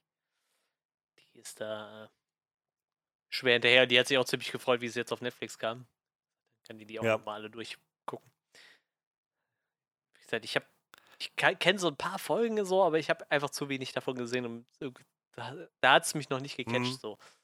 Aber ich habe auch nicht von Anfang an angefangen. Das meist, das war bei Scrubs bei mir auch damals so. Habe ich auch nie von Anfang an angefangen, bis ich dann mal von Anfang an geguckt habe und dann war ich halt auch direkt gecatcht. Aber vielleicht bei Community auch mal versuchen. Das Witzige ist halt bei Community, ähm, also viele sagen, mit der vorvorletzten Folge ähm, der ersten Staffel fängt die Serie so richtig an. Das ist halt die erste Paintball-Episode. Und ähm, die ist halt absolut abgedreht und weird. Ich, ähm, ich bin gar nicht sicher, ob die von den. Genau, die ist, äh, also die Folge ist halt auch von Justin Lin inszeniert. Äh, Justin Lin, seines Zeichens Regisseur, der später dann nachher zu Sachen, so Sachen gemacht hat wie Star Trek Beyond, Fast and Furious 5 und 6. Ähm, und du merkst die, dem Ding einfach an. Also sie, sie schaffen es so großartig, einen eigenen Stil zu kreieren. So, du hast halt dann auf einmal die Serie, die einfach sonst läuft, wie sie eben läuft. Oder, also gerade in der ersten Staffel ist halt vieles noch eher auf, sag ich mal, nicht gewohnten, aber doch so ein bisschen bekannteren Faden. Und dann gibt es auf einmal so ein paar Folgen, die so völlig aus der Bahn schlagen und auf einmal einen völlig anderen Stil einsetzen. Und halt diese gesamte Paintball-Episode ist halt gedreht wie ein Actionfilm. Und das auf die beste Art und Weise. Alles mit Paintball. So, es ist halt, es ist einfach zum, zum Beömmeln, zum, zum Kaputtlachen. Und äh, ich fand aber immer, es gab noch vorher eine Folge, die, ähm, die ich noch, also als ersten Moment gedacht habe, wo ich gemerkt habe, diese Serie ist was völlig anderes, wo ähm, die, die beiden Storylines, die nebeneinander laufen, ist auf der einen Seite, Jeff will einen einfachen Kurs machen, um einfach Credit zu bekommen an der am Community College und lässt sich eintragen für einen Töpferkurs. Und bei dem Töpferkurs gibt es halt lauter Anspielungen auf äh, ähm, hier Nachricht von Sam auf diesen Film mit Patrick Swayze, wo es halt auch diese Töpferszene gibt und der Töpferlehrer will nicht, dass Leute das aufführen und also diese Szene rekreieren und sowas. Und da gibt's, das ist der eine Plot, der ist mega lustig und auf der anderen Seite gibt es den Plot, wo sich ein Gro Teil der Gruppe eingetragen hat zum Segelkurs, weil es aber kein, kein Segel, also kein, kein Fluss oder See oder sowas in der Nähe gibt, ähm, hat der Segelkurslehrer einfach ein Segelboot ähm, auf dem Hänger quasi auf den Parkplatz gestellt und dann segeln sie auf dem Parkplatz und müssen halt dann da versuchen rumzukommen. Und diese beiden Plotlines sind so abgedreht und so witzig und kommen dann am Schluss auch noch auf so einer sehr netten Ebene zusammen. Ich, das war das erste Mal, wo ich gedacht habe, diese Serie ist so weird und sowas völlig anderes, das habe ich noch nicht gesehen. Aber ja, dann so ab Ende der ersten Staffel und dann gerade mit der zweiten Staffel wird es einfach nur weirder. Du hast halt jede Folge ist dann eigentlich immer nur noch so ein neues Highlight, so eine neue abgedrehte, ja, fast schon irgendwie Meditation über so ein, so ein eigenes Genre, was dann da stattfindet.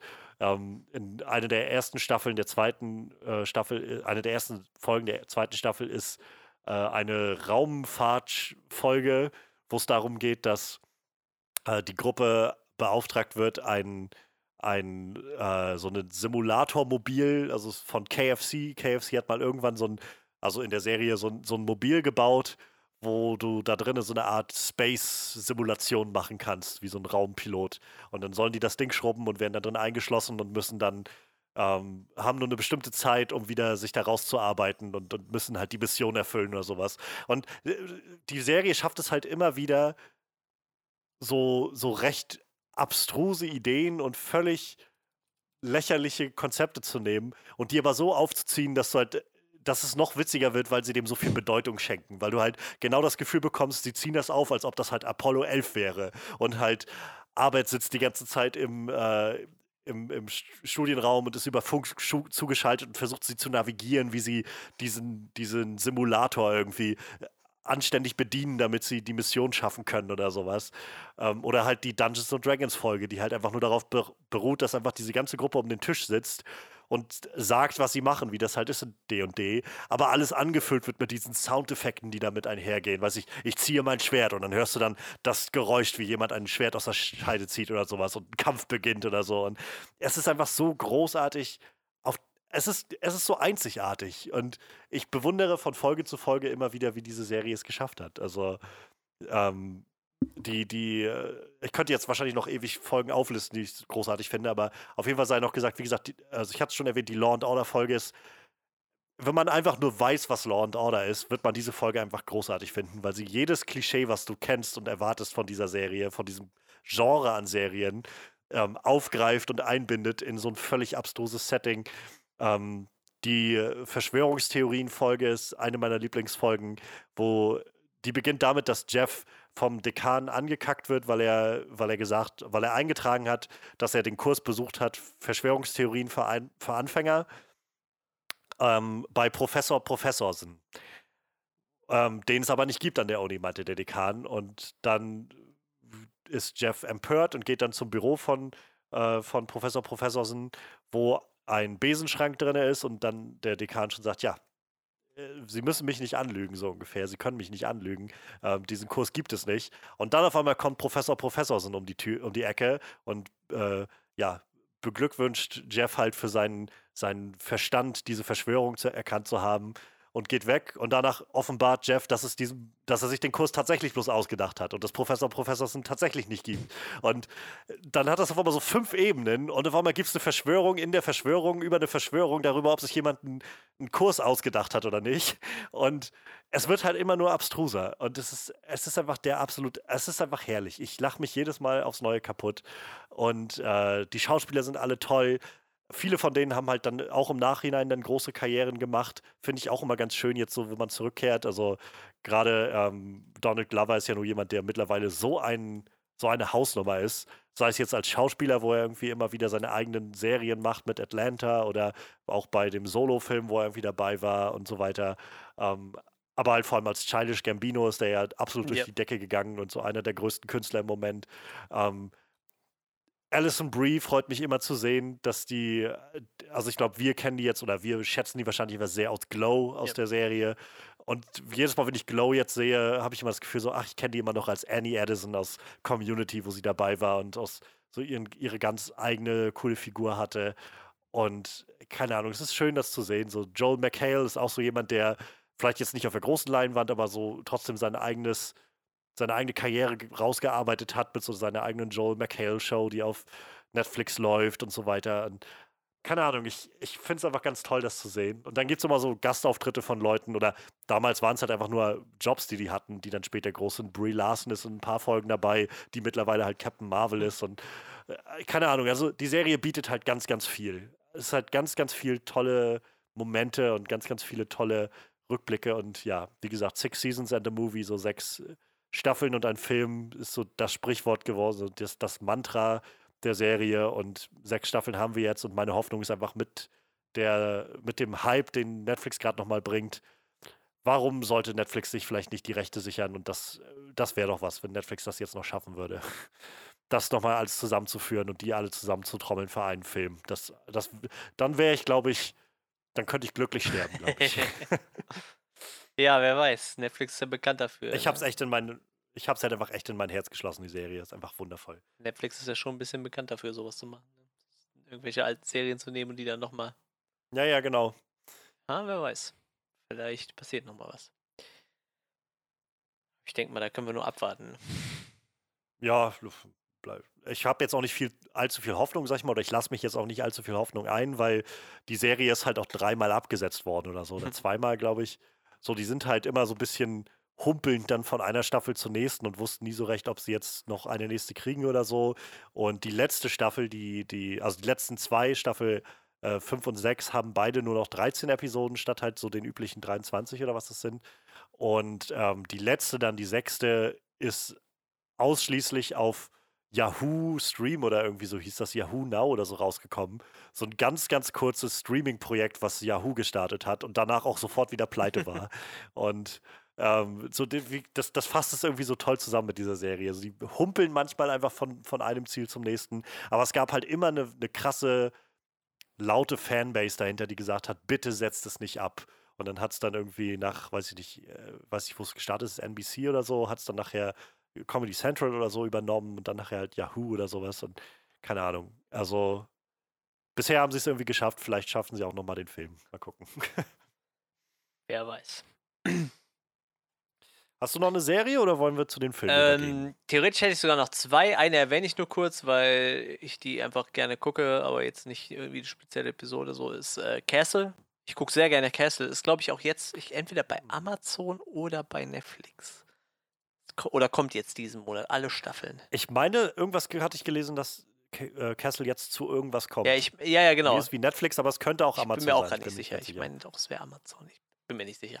Irgendwo startet es auf jeden möglich, Fall. Ist, aber irgendwo wird es jetzt genau. demnächst auf jeden Fall zugreifen sein. Castle, unglaublich gute Krimiserie, sehr guter Humor. Ich mag die Hauptdarsteller sehr gerne. So Nathan Fillion ist einfach unglaublich witzig.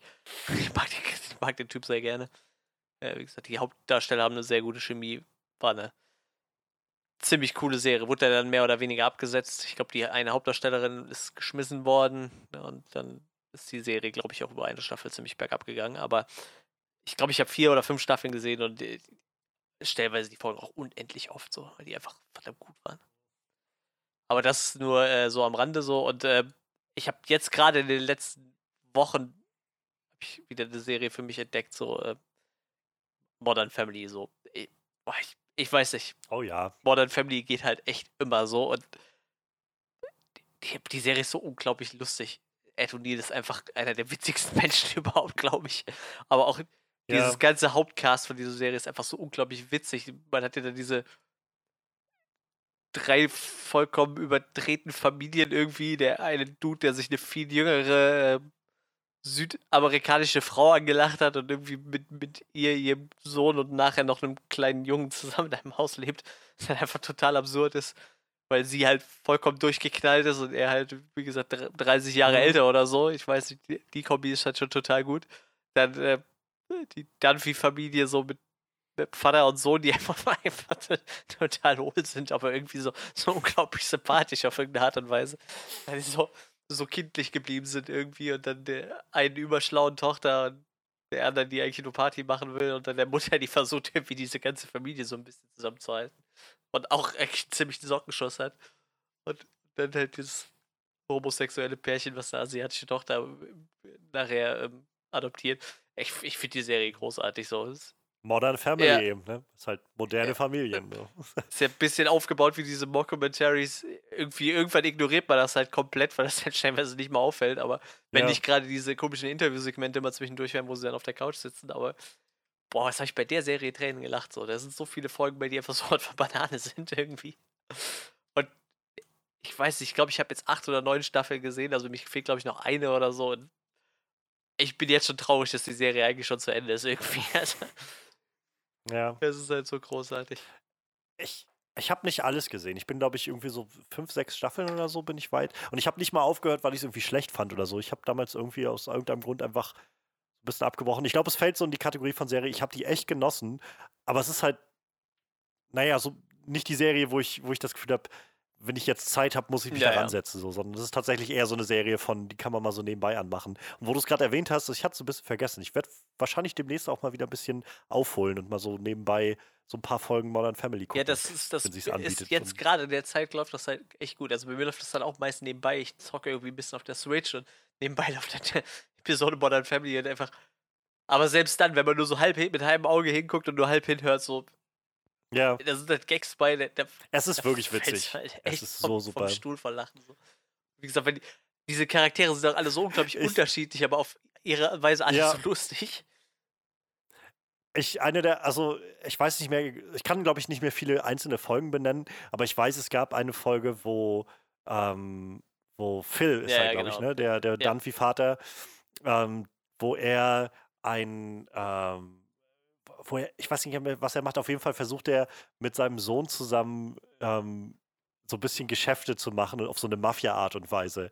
So, und dann gibt es halt am Ende der ganzen Nummer gab es halt so, ein, so, eine wundervolle äh, Pate-Referenz, die sie hatten, wo er halt, äh, wo Claire dann nämlich auf ihn zukam, also die Frau, und meinte dann irgendwie, ähm, keine Ahnung, ist, ist alles okay oder so. Und er meinte dann irgendwie sowas wie, Claire, frag mich niemals nach meinen Geschäften.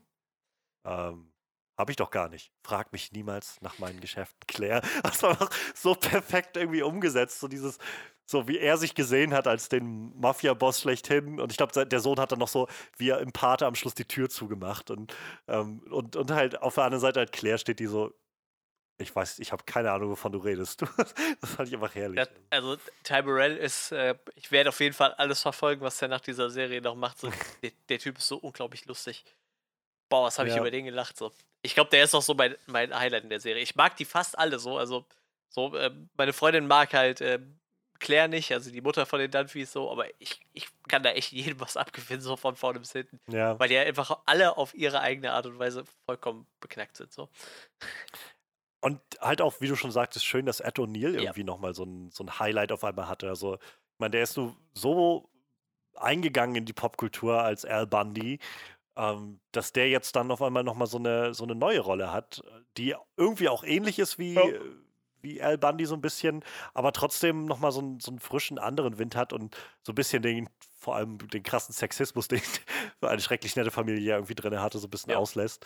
Ähm, Find ich, fand ich ganz nett. Also, als ich angefangen habe, Modern Family damals zu gucken, so die ersten Sachen, habe ich gedacht, cool, Ed O'Neill, den hast du schon ewig nicht mehr gesehen. Und das ist ja richtig lustig, was hier passiert ja. mit dem. ja, das ist wirklich ja zwölf Jahre nachdem. Ich meine, man muss so sagen, der ist ja super spät erst zur Schauspielerei gekommen. Ne? Ich glaube, der war ja schon über 40, wie, wie ähm, eine schrecklich nette Familie anfing. Ja, da war der schon 41. Und ähm, ich glaube, er ist mittlerweile auch irgendwie 75 oder so oder 74, jetzt wo die Serie zu Ende gegangen ist. Aber das ist halt total gut. Er hat halt irgendwie total spät überhaupt die Schauspielerei erst entdeckt. Er hatte dann zehn Jahre lang eine Serie, die halt super erfolgreich gelaufen ist.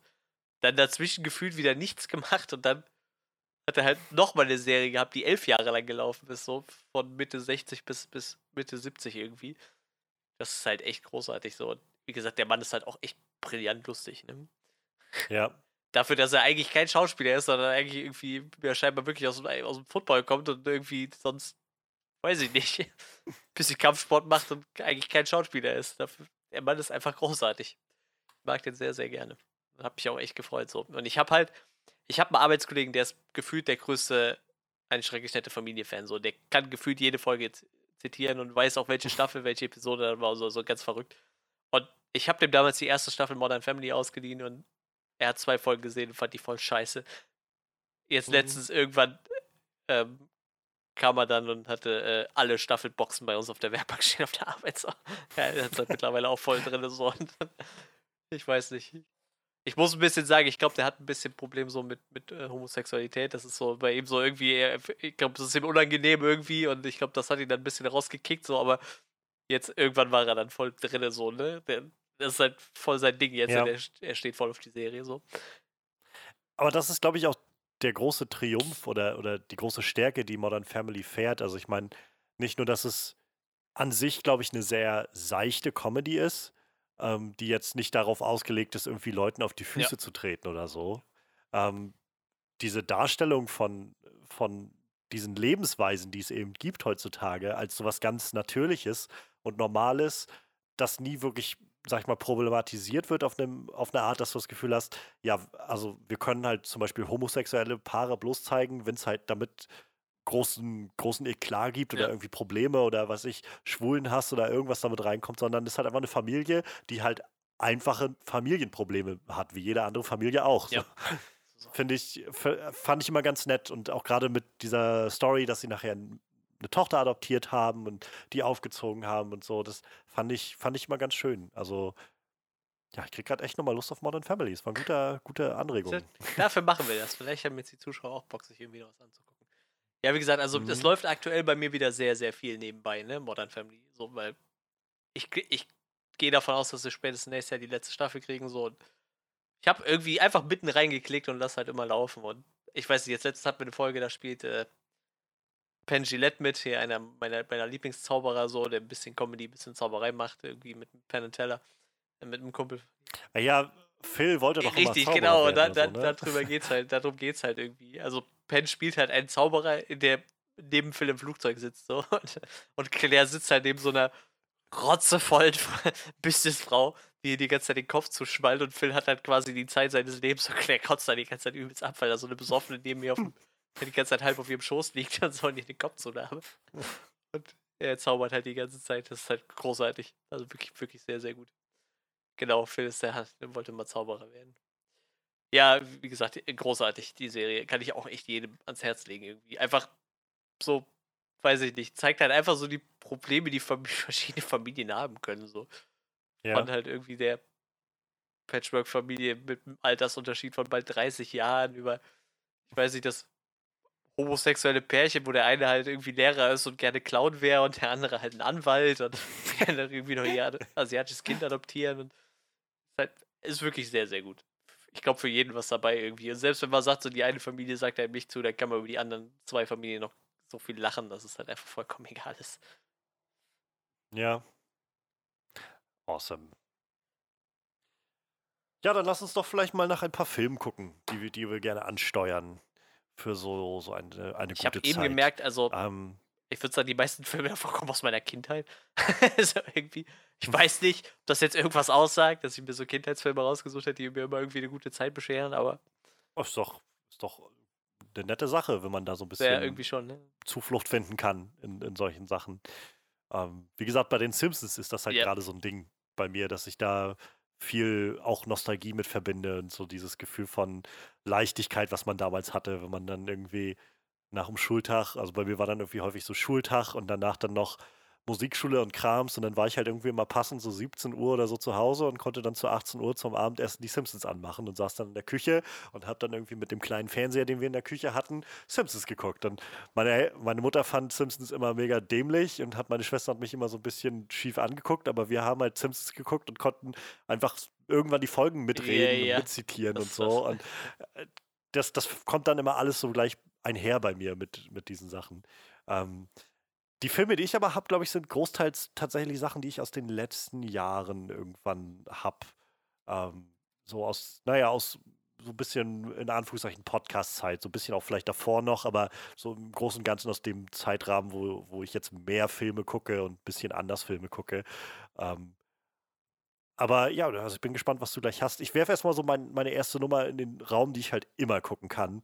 Ähm, und glaube ich, auch zu den witzigsten Komödien zählt, die ich einfach kenne. Ähm, What We Do in the Shadows, beziehungsweise, ähm, naja, ähm, Fünfzimmer Küche Sarg heißt es dann im, im Deutschen. Habe ich auf meinem auf ähm, meiner To-Do-Liste stehen, weil ich habe nur, Tanja hat mir irgendwann mal den Trailer gezeigt und ich habe bei dem Trailer schon so gelacht.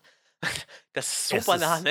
Ist, es ist der absolute, es ist, ich glaube, es hängt so ein bisschen davon ab, ob man diesen Humor von Taika Waititi mag, so ein bisschen dieses weirde, abgedrehte und, und so ein bisschen auch, ja, wie du schon sagst, so gaga so leicht. Aber ich glaube, wenn man sich darauf einlassen kann, dann ist das eine der witzigsten Komödien, die man sich nur vorstellen kann. Ich, ich liebe es, wie dieser Film zum einen mit diesen Vampir-Klischees ja. so ein bisschen spielt und, und so vieles davon benutzt, aber diese Figuren sind auch alle so großartig überzeichnet da drin, so, so seltsam alle und bringen so ihren eigenen Charme irgendwie mit rein. Allein diese Idee von diesen Vampiren, die da alle in der WG leben und äh, alle so aus so einer unterschiedlichen Epoche irgendwie kommen. Du hast so, Taika Waititi spielt halt diesen Viago, der ja so, weiß ich nicht, Ende 19. Jahrhundert irgendwie aus dieser Zeit kommt. Ähm, dann, dann hast du diesen Deacon, der so aus der frühen Neuzeit stammt. Ähm, Vladislav ist so ein, im Prinzip so ein Vlad Tepes-Typ, der so, ja, typischer Dracula, würde man fast sagen. Und Peter ist dann der, der 8000 Jahre alte Urvampir oder sowas in der Art. Und dann kommt dann irgendwann noch dieser, ähm, ich weiß gar nicht, ich glaube, der Nick ist das dazu, der halt frisch gebissen wird von einem von denen, sich dann in Vampir verwandelt und halt so versucht, diese Twilight-Sache raushängen zu lassen und damit Leute aufzureißen und so. Und das ist allein schon witzig genug. Und dann gibt es so viele kleine, so diese ganzen Sachen, die in der Vampir-Mythologie mit drin stecken, die sie so auskosten. So, wenn die, ähm, der Nick, nachdem der gebissen wurde ähm, und sich dann halt verwandelt, dann kommt er, taucht er bei ihnen auf und er bringt dann seinen Kumpel mit, Stu. Und Stu ist halt einfach nur ein normaler Typ. Und äh, der ist aber alle, allen so sympathisch, dass sie sich entschließen, nee, Stu werden wir nicht beißen. So, Stu ist halt ein guter. Und äh, da die, dass du sich halt mit, mit Technik und so auskennt, bringt er denen dann zum Beispiel bei, wie man ins Internet geht, wie man Dinge bestellt, wie man Leuten irgendwie Textnachrichten äh, schickt oder so. Und dann hast du so Sachen wie, dass sie, dass sie vom Laptop sitzen und YouTube anmachen und fragen irgendwie, können wir uns darüber auch eigentlich einen Sonnenaufgang angucken? Klar, und dann sitzen die halt davor und kriegen halt alle so, oh mein Gott, ein Sonnenaufgang, weil sie halt sonst nie Sonnenaufgang sehen können oder so. Es ist halt, und da so, gibt es so viele Momente drin, das ist so großartig ausgespielt. Die Werwölfe, die auftauchen, so eine Gruppe von, von anderen Leuten, ist halt groß. Also es, diese Komödie ist einfach von vorne bis hinten der Hammer. Ich, ich lache mich jedes Mal aufs Neue kaputt da drin. Ähm, ich freue mich, dass es eine Serie dazu jetzt auch gibt ich finde es ein bisschen schade, dass sie mittlerweile, also ich glaube, zwei Staffeln gibt es jetzt in Amerika oder die zweite läuft gerade. Die erste Staffel ist, glaube ich, bei uns bloß ja, bei Join so, ja. greifbar. Und äh, ich hatte kurz, also vor kurzem überlegt, ob ich mir den, den Probemonat bei Join mal hole, um da reinzugucken. Aber dann fiel mir auf, dass Join, glaube ich, keine OVs hat, sondern alles bloß in der deutschen Synchro. Und ich wollte es dann schon im Original gucken. Ähm, das ist ein bisschen schade. Ich hoffe, dass das irgendwann nochmal woanders greifbar ist. Aber ja, also ich kann What We Do in the Shadows halt fünf Zimmerküche sagt nur empfehlen. Ich habe die damals relativ unvorbelastet gekauft, die DVD, weil ich gedacht habe, ja, ich glaube Taika Waititi, da habe ich aber auch noch nicht so wirklich Ahnung gehabt, wer Taika Waititi eigentlich ist.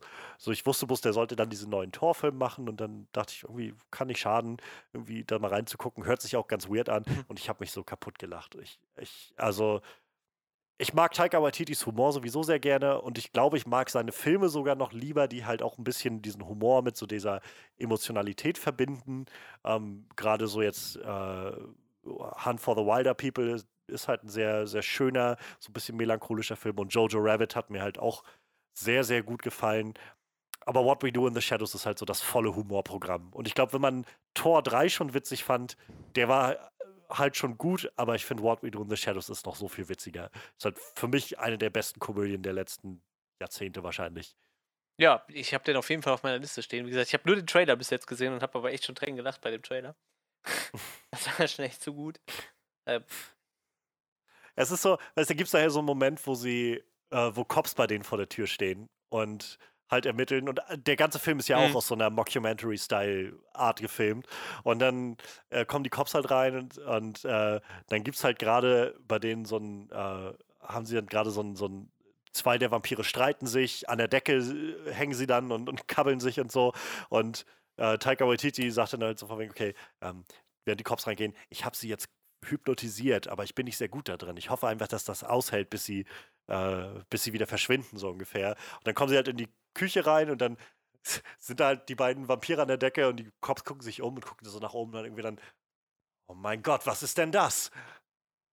Sie haben keine Rauchmelder an den Decken oder sowas. Das ist halt dann so, huh, Glück gehabt. Und dann, weiß ich nicht, äh, dann gehen sie in den Keller, wo dann auch gerade die Überreste von, von einem äh, Menschen liegen, so, so einem Vampirjäger, der bei denen eingebrochen ist und umgebracht wurde. Und dann was ist denn mit dem los? Ach, der, der, der hat sich bloß besoffen, der schläft hier irgendwie. Naja, sie müssen aber aufpassen. Das ist nicht sehr, nicht sehr gesund, hier auf dem nackten Stein zu liegen und so. Und dann so, so, gehen die Cops halt wieder raus und es ist dann, sollen wir sie umbringen? Ja, la, lass sie erst noch mal ein bisschen durch die Wohnung gucken. Vielleicht haben sie noch ein paar Sicherheitstipps für uns oder so. Es ist, halt, es ist großartig. Das ist so clever geschrieben. Ich, ich liebe es einfach. Es ist großartig. Ja, ich glaube tatsächlich auch, dass mir der gefallen wird. Ich werde mir den auf jeden Fall noch reinziehen. So, ich äh, habe ich hau erstmal einen Klassiker raus, so, weil ich glaube, der geht halt immer. Ähm, wie gesagt, ich saß eben so vor meinem DVD-Regal das war, glaube ich, so das erste, was ich gegrabt habe, weil der Film halt wirklich immer funktioniert. Und das ist halt äh, Ghostbusters 1. Ich glaube, Ghostbusters kann man einfach immer gucken. Mhm. Und äh, ich habe den auch vor drei oder vier Wochen nochmal geguckt und hätte einfach gemerkt, wie, wie viel Spaß man einfach bei diesem Film hat. So irgendwie, ich, ich mhm. weiß nicht. Also, wenn ich einen Film mit auf eine einsame Insel nehmen müsste, wo es total trostlos und traurig ist, dann wäre Ghostbusters mit Sicherheit einer der ersten, die ich einpacken würde, so. Weil halt einfach dieses äh, Vierergespann vom Cast halt einfach unglaublich gut funktioniert und ja. ich weiß nicht, ist halt ein bisschen schade, dass das irgendwie so mittlerweile, wenn man Ghostbusters sagt, die Leute eher drüber upragen, wie schlecht sie den letzten fanden, anstatt zu sagen, wie großartig so die dieses Franchise eigentlich ist. Irgendwie und damit beziehe ich sogar diese Zeichentrickserie mit ein. Und ich habe jetzt mir auch, äh, mittlerweile gibt es ja ein Remake von diesem Ghostbusters Videospiel, was ja so mehr oder weniger die Story des dritten Films erzählt, mhm. der nie rausgekommen ist. Ähm, Und auch das ist einfach unglaublich groß. Dieses ganze Franchise ist einfach ziemlich großartig so, aber mit Ghostbusters 1 dann wahrscheinlich so als, als das Highlight so. Und ich bin halt echt gespannt auf, der, auf den neuen irgendwie. Wenn er denn dann kommen wird. Ich denke mal, das wird ja alles ein bisschen nach hinten verschoben, aber ich weiß nicht.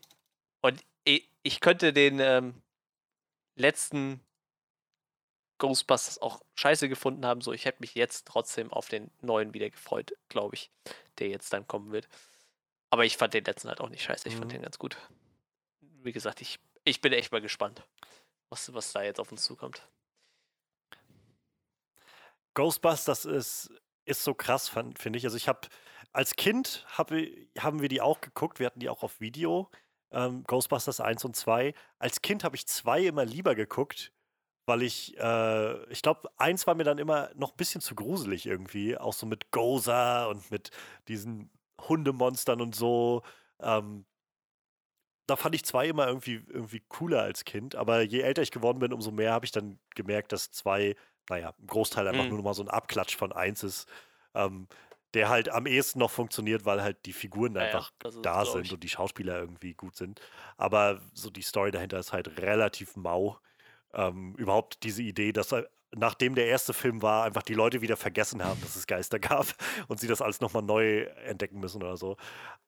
Aber ja, so mittlerweile bin ich halt auch an dem Punkt, wo ich die Filme, die ich sowieso schon gut fand, also umso mehr Respekt vor dem ersten habe.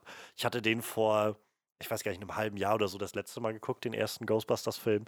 Und da nochmal gedacht, es ist echt ein Wunder, wie dieser Film ist so weird eigentlich und so seltsam und funktioniert ja. aber so, so reibungslos. Das ist echt so, also das ist echt so, so Lightning in a Bottle. So, das ist einfach der reinste, dass die Fügung des Himmels, dass auch, das ja. alles geklappt hat und dieser Film zusammengekommen ist, der eigentlich so, die, Prämisse ist relativ simpel. Die Figuren sind eigentlich nicht, die machen ja nicht mal eine große charakterliche Reise oder irgendwas durch. Die sind einfach da und, und machen einfach ihr Ding, so von vorne bis hinten.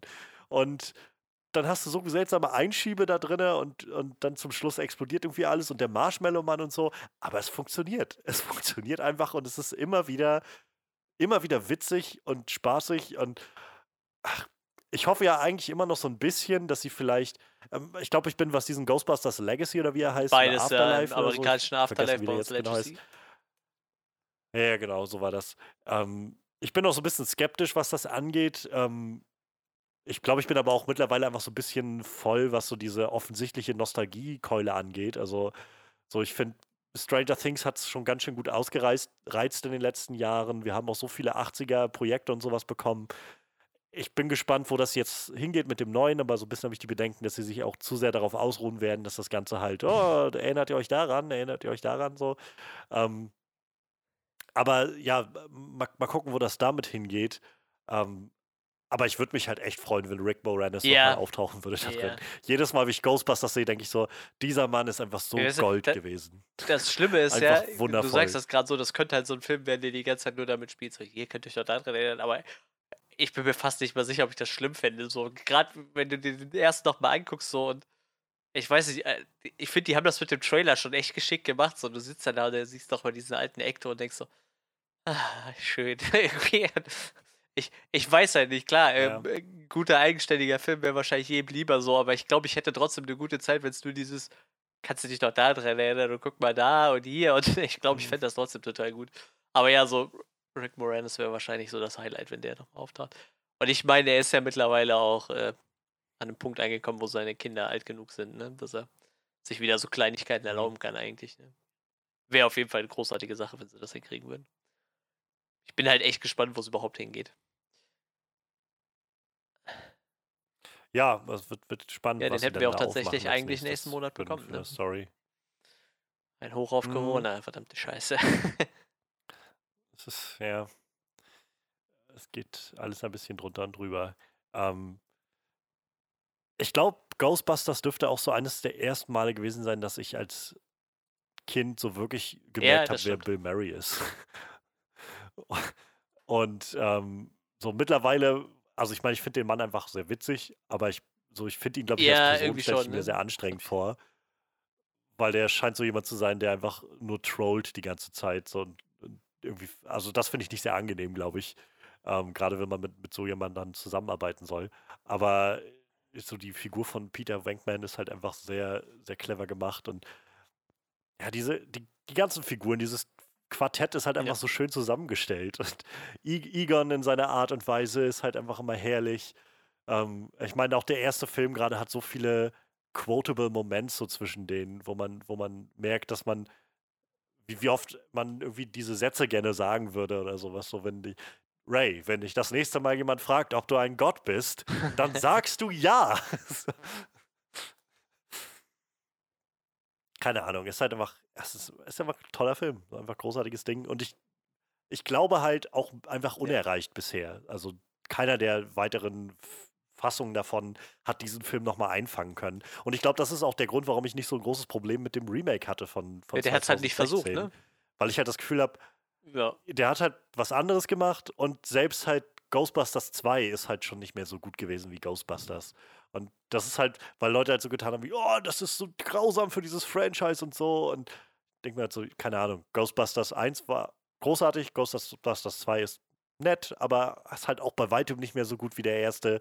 Und der neue war halt auch nett in einer anderen Art. Ich, ich finde halt das immer noch total faszinierend, dass einfach so Dan Aykroyd und Harold Ramis sich hingesetzt haben und sich einfach so einen Scheiß ausgedacht haben, was nachher halt echt so ein Multimedia-Franchise geworden ist. Das ist halt schon, schon, schon, schon echt krass. Ja. Ich meine, klar, irgendwie sind alle Franchises mal so entstanden, so, aber irgendwie hast halt so die Idee für einen Film und irgendwann schlägt das so Wellen, dass du dann irgendwie so zwei, drei Zeichentrickserien kriegst und Comicbücher ohne Ende und, und, Sequels und keine Ahnung mhm. was. Also, und ich glaube, also dieses Ghostbusters-Logo mit diesem durchgestrichenen Geist ist halt wahrscheinlich auch eines der bekanntesten Logos überhaupt, würde ich sagen ich glaube, das wird wahrscheinlich fast jeder.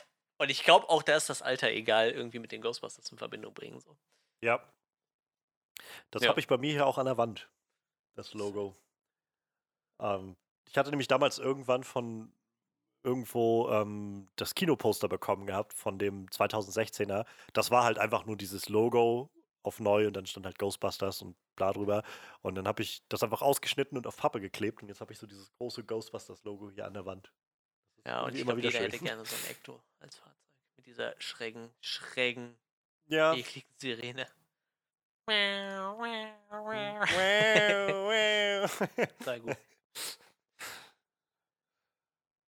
Ach ja, auch diese, ähm, die, dieser erste Einsatz, den sie nachher haben, wenn sie, wenn sie ja. äh, Slimer dann fangen, der glaube ich nicht mal Slimer genannt wird in den Filmen. Ich glaube, der Name, den Namen hat er dann erst in ja, den, in den sein, Serien bekommen, wenn ich mich recht erinnere. Ähm, aber äh, allein dieser Einsatz ist auch so schön, wenn sie dann diese, ihre, ihre Protonenpäckchen das erste Mal benutzen und so und äh, kreuzt nicht die Strahlen und so weiter. Und er hat mich vollgeschleimt und das ist halt herrlich. Yep. Das, ist einfach, das ist einfach ein toller Film. Ja, und Sigourney Weaver ist toll in dem Film. Das stimmt. Aber Sigourney Weaver ist fast in jedem Film toll, wo die mitspielt, glaube ich.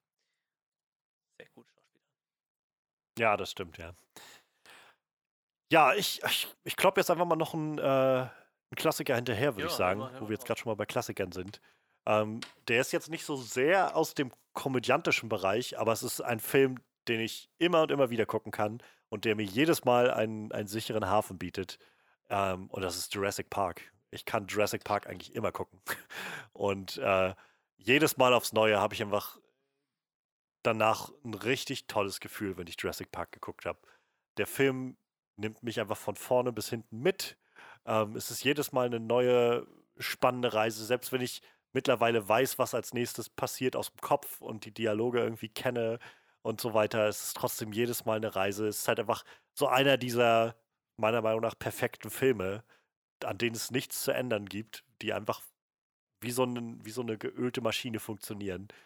Und ähm, ja, keine Ahnung, es ist halt so der perfekte Blockbuster. Also es ist halt spannend, es ist halt ein tolles Setting, es ist, die Figuren sind alle clever. Ich liebe dieses Trio von äh, Dr. Alan Grant, Dr. Ian Malcolm und Dr. Ellie Settler. Die drei Figuren sind so toll zu, äh, miteinander und auch dann, als sie einzeln unterwegs sind. Und die Action ist halt auch einfach immer noch großartig. Also, ich, es, ich bin immer wieder erstaunt, wenn ich mir vor Augen führe, wenn ich den Film gucke, dass das Ganze halt 1993 rausgekommen ist. Und bis auf ein, zwei Momente, wo man mittlerweile sagt, ja gut, heutzutage sieht das CGI ein bisschen besser aus, äh, merkst du einfach keinen ja. Unterschied. Also das ist, das altert einfach nicht. Das ist da so zeitlos letzte irgendwie. Woche eine ziemlich Gerade lange äh, Unterhaltung mit Freddy drüber über Practical Effects und auch unter anderem sind wir dann auf Jurassic Park gekommen, so weil wir die Saw-Filme beide dafür schätzen, dass sie ziemlich viel mit, mit äh, Practical Effects arbeiten, so, weil sowas altert einfach ganz anders. Weil ich sag mal, Prop-Building, Make-up-Artists, die waren halt auch vor 30, 40, 50 Jahren schon gut. Klar, auch die haben mittlerweile andere und bessere Möglichkeiten zur, zur, äh, zum Arbeiten, aber jemand, der vor 40 Jahren irgendwie schon großartiger Prop-Maker oder sowas war, der wird es auch heute immer noch sein und deshalb altert so Filme halt einfach komplett anders. So Anfang der 90er Jahre CGI-Film oder so, die so gerade die ersten Effekte drin hatten, die sehen halt heute nicht gut aus. Ist halt einfach faktisch so. Aber wenn du so ein Dino dahin stellst und da ist ein Dino und irgendeiner hat sich hingesetzt und den mit dem Pinsel bemalt, der konnte auch vor 30, 40 Jahren schon gut mit Pinsel umgehen und der wird es heute immer noch können. So, das macht halt keinen Unterschied. So, und deshalb sieht es halt auch aus wie ein moderner Film. So, das ist halt. Es ist halt die Art und Weise, wie, wie Ja. das Ganze verbunden wird, ne, in dem Film. Also, so, es gibt halt die Momente, wo du ganz klar merkst, hier ist jetzt ein, ein Ja. T-Rex-Kopf wirklich physisch anwesend und schlägt gegen so ein Auto oder so. Und dann ist es aber an anderen Momenten einfach Ja. sehr, sehr gut kaschiert, dass du eben das Gefühl bekommst von, ja, ich erkenne, dass hier irgendwo die Vorlage da ist. Ähm, und kann mir dann aber denken, also muss mir dann denken, weil es wird kein echter, kein echter T-Rex da gewesen sein, dass der Rest halt mit dem Computer gemacht wurde, aber eben so gut ausbalanciert, dass du, dass nicht alles auf den Computereffekten von 1993 sich ausruht oder a- darauf angewiesen ist, weil dann würde es wahrscheinlich nicht mehr so doll aussehen, sondern ja, irgendwie so genau diesen Mittelpunkt trifft. Und äh, keine Ahnung, es funktioniert halt immer wieder großartig, so zu sehen, wie der, wie der T-Rex halt im strömenden Regen dann da durch die, äh, durch die Absperrung bricht und zwischen den Autos steht, ist einfach jedes Mal aufs Neue absolut spannend und absolut so, so, ja, irgendwo auch furchteinflößend, so das zu sehen. Weil Spielberg auch einfach der Meister dann ist, das genau so einzufangen, dass du damit ja wirklich mitgerissen wirst bis zum Schluss. Und äh, die Raptoren in der ja. Küche ist auch jedes Mal aufs Neue so eine unglaublich intensive Geschichte. Und äh, ich hatte mal im Nachhinein jetzt irgendwo gesehen gehabt, so ein, so ein nicht Making-of, aber es war so ein Beitrag, wo es auch um verschiedene Sachen ging, so von Practical Effects und so. Und also gerade als Jurassic Park rauskam, gab es ja sowas noch nicht. Das war ja, also die Art und Weise, wie das gemacht wurde, da mussten die ja selbst erst einen Weg finden, wie sie das umsetzen mit den Dinosauriern. Und eine Variante, die sie in Betracht gezogen hatten, war halt das mit so, so Claymation, so quasi irgendwie mit, mit äh, Ja. Wachs und, und Knete und sowas so nachzubilden und aufzubauen. Und da gab es Konzepte von und das wäre halt nicht gut gealtert, glaube ich, wenn man das so gesehen hätte. Das ist ja viele dieser Effekte, wenn man so weiter zurückgeht, wenn du dir, weiß ich nicht, ähm, das erste, was mir jetzt gerade einfällt, einfach weil ich ein paar Szenen davon gesehen hatte, war aus dem originalen It-Film. Gab es halt äh, so Momente, wenn, wenn äh, Tim Currys Pennywise irgendwie auf einmal aus so einem Mhm. Loch im Boden rauskommt. Und dann hast du halt, siehst du halt, dass dieses Loch einfach mit so Claymation gemacht wird und Stop-Motion quasi, quasi animiert wird. Tim Ja, Burton hat das auch in ganz Fall. vielen seiner Filme gemacht, früher so, so Stop-Motion und so. Das ist halt der Effekt, der irgendwie gut war für die Zeit und hat auch seinen Charme. Aber das, was ich in Jurassic Park sehe, wirkt halt einfach Ja, man deutlich. muss ja sagen, Steven Spielberg hat das ja auch schon Und- äh, zu Zeiten von Jurassic Park schon durchgespielt, bis hingegen. Ne? Ich meine, gut, bei Jaws war ja, glaube ich, eher so, so der Fall von, das ist Da ja, ging ja einfach. so ein Fall von, nicht. okay, es muss nicht immer klappen, so, aber nicht. ich weiß nicht, der äh, E.T., diese Puppe ist ja viel mit Animatronics gearbeitet und ja, so. ja, Also ja. er hat ja bis dahin schon echt viel in die Richtung gemacht irgendwie, ne? Und ich glaube, bei Jurassic Park konnte er dann so von, von seiner eigenen Erfahrung schon ziemlich gut schöpfen irgendwie und hat das dann da mehr oder weniger schon perfektioniert, ne? Ich meine, heutzutage wird man es wahrscheinlich alles nicht mehr machen, aber weil, weil halt CGI deutlich besser ist und auch wahrscheinlich günstiger irgendwie, aber ich, ich habe da immer noch Äh, Vor allem sind wir jetzt, glaube ich, auch an dem Punkt angekommen, wenn du halt genug Zeit hast, also wenn du diesen CGI-Leuten genug Zeit geben kannst, dann werden die was hinkriegen, was einfach echt aussieht. Also, ähm, du hast ja, glaube ich, auch Mandalorian jetzt geguckt. Ich weiß nicht, ob du schon alles gesehen hast, aber ist auch eigentlich nicht wichtig. Aber Mandalorian ist halt so eine Serie, die hauptsächlich ja, ja im Greenscreen entstanden ist, im, im ja, in den Effekten. Also gibt ja keine Locations, in denen, also sie sind nicht in die Wüste gefahren zum Drehen, so, sondern vieles davon ist einfach Special Effects. So, aber wenn du die richtige Zeit hast, dafür die Talente dahinter hast, das Geld investieren kannst, sind wir, glaube ich, Ja, an dem Punkt, wo Fall. das auch funktioniert. Also wo du auch in ein paar Jahren dann nicht mit nicht merken wirst, so, uh, das äh, ist aber sehr unecht oder so. Ähm, aber so oder so, so Practical hat dann doch immer noch mal was, noch mal so einen eigenen Charme, der dann so, Deshalb rüberkommt. kannst du wahrscheinlich auch in 20 Jahren immer noch Jurassic Park gut gucken. So. Der wird halt einfach nicht. Klar, ich, du merkst halt auch so minimal, dass die Kameratechnik heutzutage natürlich besser ist, aber es tut dem Film halt kaum einen Abbruch, finde ich irgendwie. Das ist halt vollkommen Ach, egal ja. irgendwie. Und ich. Es ist halt, also unabhängig jetzt mal von den, von den Effekten, so ich finde halt Jurassic Park schafft halt diese, diese Balance irgendwo so sehr gut zu finden zwischen diesem Abenteuer, was man so irgendwie Spielberg-mäßig erwartet, aber halt auch diesem Gruselfaktor, der damit reinkommt, diese, dieser spannende Faktor. Und du kriegst halt immer wieder solche, so eine, naja, dieses Spielberg-typische, du wirst auf einmal von so einem, so einem Erstaunen irgendwie eingeholt und denkst so, wow, so muss es sein, Dinosaurier ja. zu treffen oder so. Und dann hat der Film noch so viele Hell-Yes-Momente, wo man so, ja, denkt oder so. Und das, das, kommt einfach alles zusammen, weshalb ich einfach jedes Mal aufs Neue, wie ich diesen Film gucke, so mitgerissen werde und zum Schluss dann einfach unglaublich glücklich dann da sitze, wenn der, wenn der Helikopter dann wegfliegt von, von Isla Nubla und äh, die Kamera noch so diese Pelikane in den Blick nimmt und dann nochmal zum letzten Mal der Score von John Williams, der wahrscheinlich, ich glaube für mich auch einer der besten John Williams Scores ist. So, ich glaube, für viele wird es wohl Star Wars sein. Ich glaube, für mich ist es tatsächlich das Jurassic Park Thema. Ja, das stimmt schon. Großartig. Wenn das nochmal so anschwillt am Schluss. Ich bin einfach wunschlos glücklich an dem Moment, wenn dieser Film immer rum ist. Also es ist einfach so eine richtig tolle Reise in, in, ja, in eine andere ja, ist Zeit. tatsächlich bei mir jetzt auch noch nicht so lange her. Ganz, ganz wundervoll. So, wir haben letztens nochmal die, die ersten drei haben wir nochmal geguckt. Geht halt immer irgendwie, ne? Jurassic Park geht halt tatsächlich immer. Ja, ist halt, ist halt einer dieser, die auch öfter bei mir laufen. Und ähm, da finde ich es immer ganz praktisch, da ich ja nun gerade auch seit Anfang des Jahres vor allem darauf setze, alles, was ich so gucke, bei, bei Letterboxd mal zu verzeichnen in meinem Diary. Dann kriegst du nämlich mal mit, so dass du irgendwie, oh, ich habe ja schon zum zweiten Mal dieses Jahr schon den Film geguckt, wo ich halt ansonsten irgendwie wenig Filme, sag ich mal, doppelt gucke oder sowas. Und, oder zum dritten Mal schon den Film gesehen oder so. Ähm, äh, da weiß ich nicht, da mag ich Ja. Letterboxd immer sehr gerne für. Ich finde, das ist so eine ganz tolle App dafür. Ganz, ganz tolles Ich habe tatsächlich äh, eine Zeit lang immer bei IMDb mir eingetragen, was ich so gesehen habe und so. Aber das ist halt relativ unübersichtlich so im Nachhinein. Deshalb habe ich das dann irgendwann nicht mehr benutzt. Aber eine Zeit lang habe ich da immer relativ, relativ viel ähm, eingetragen und, und auch bewertet quasi. Aber irgendwann habe ich es Ja. lassen. Boah, ich sehe hier gerade nochmal so ein kleines Set-Foto von dem T-Rex von Jurassic Park. Schlecht. Ich sag mal so, ähm, ich glaube, es war in London in dem Natural History Museum, also der T-Rex war nicht so eindrucksvoll. Ja. Wir haben auch so einen Animatronic T-Rex da stehen, ja. der ist nicht. Ich weiß nicht. Also, es mag auch ein bisschen. Ja. Ist dann auch die Inszenierung, ne? Also, hat was anderes, ob du, ob du den dann da einfach stehen siehst und er halt immer seinen Kopf ja, so ein bisschen genau. dreht, wie er das dann da macht, irgendwie in, in, London.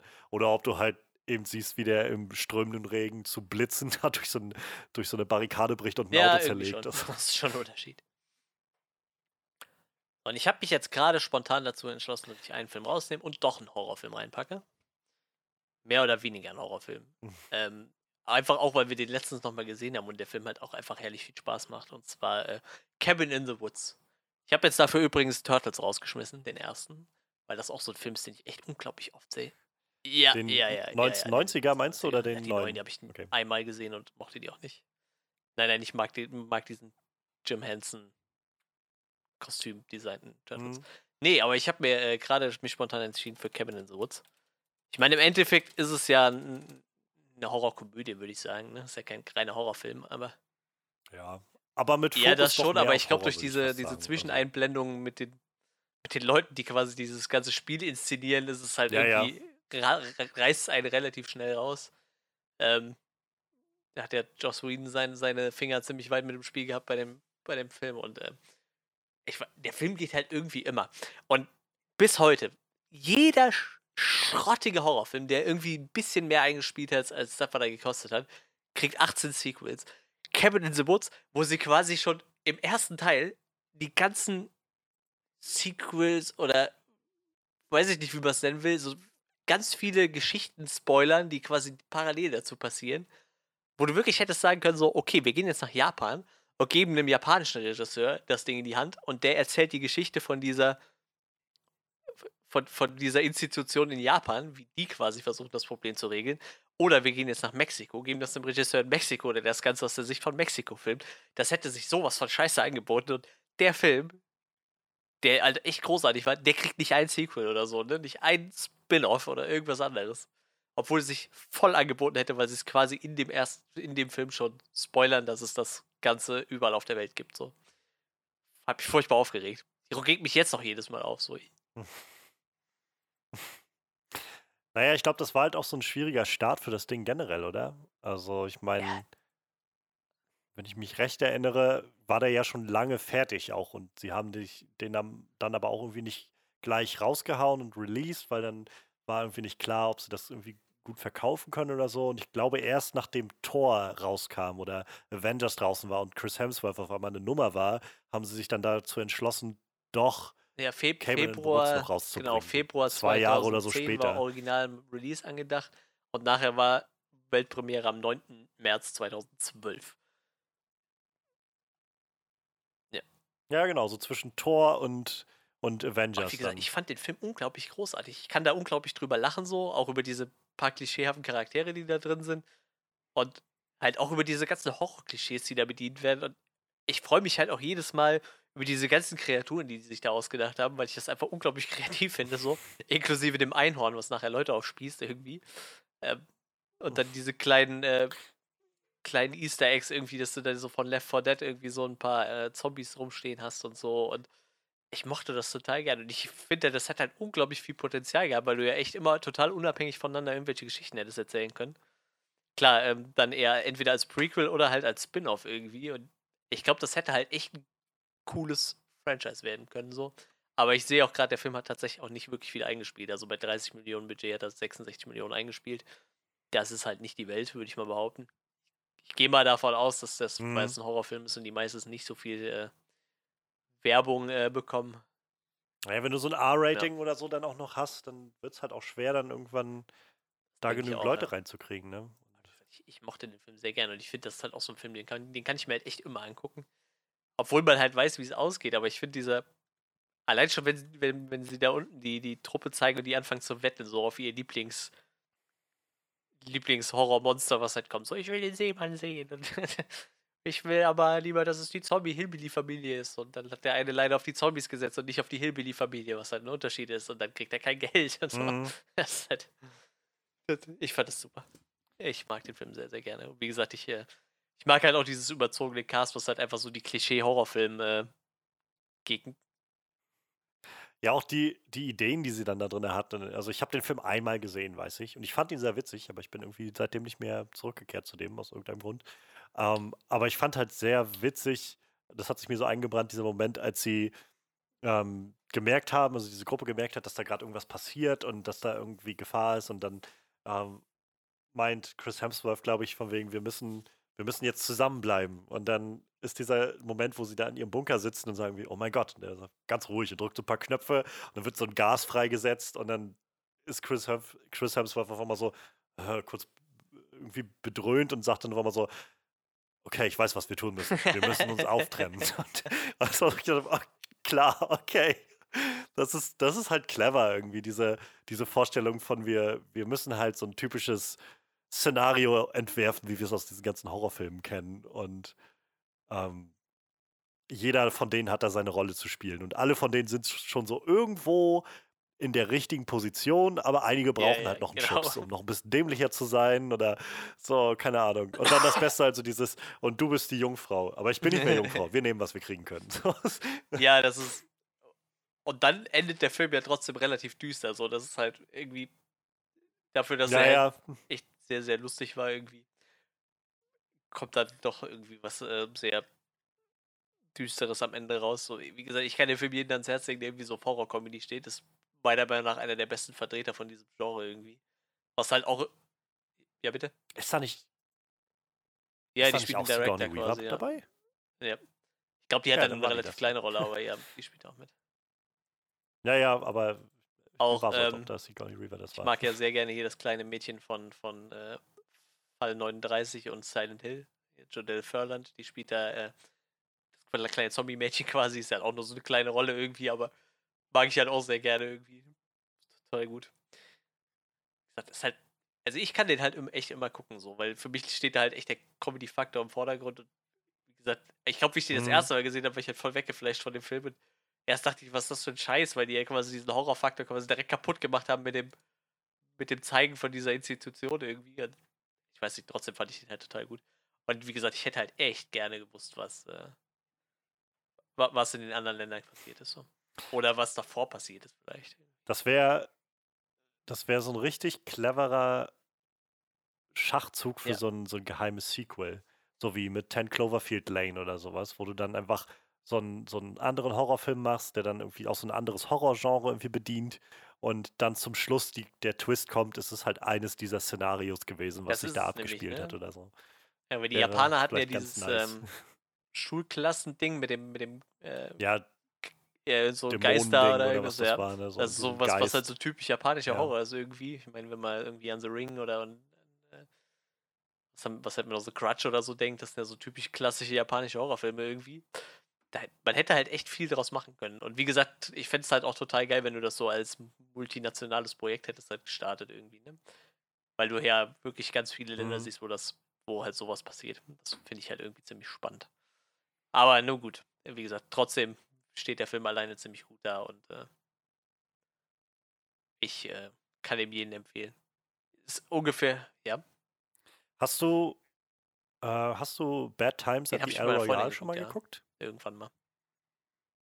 Der ist ja auch von Drew Der Goddard, ja. das, also der, der Dings gemacht hat, also auch äh, Dings. Fand ich auch sehr clever, muss ich sagen. Hat mir, hat mir ganz gut gefallen, muss ich sagen.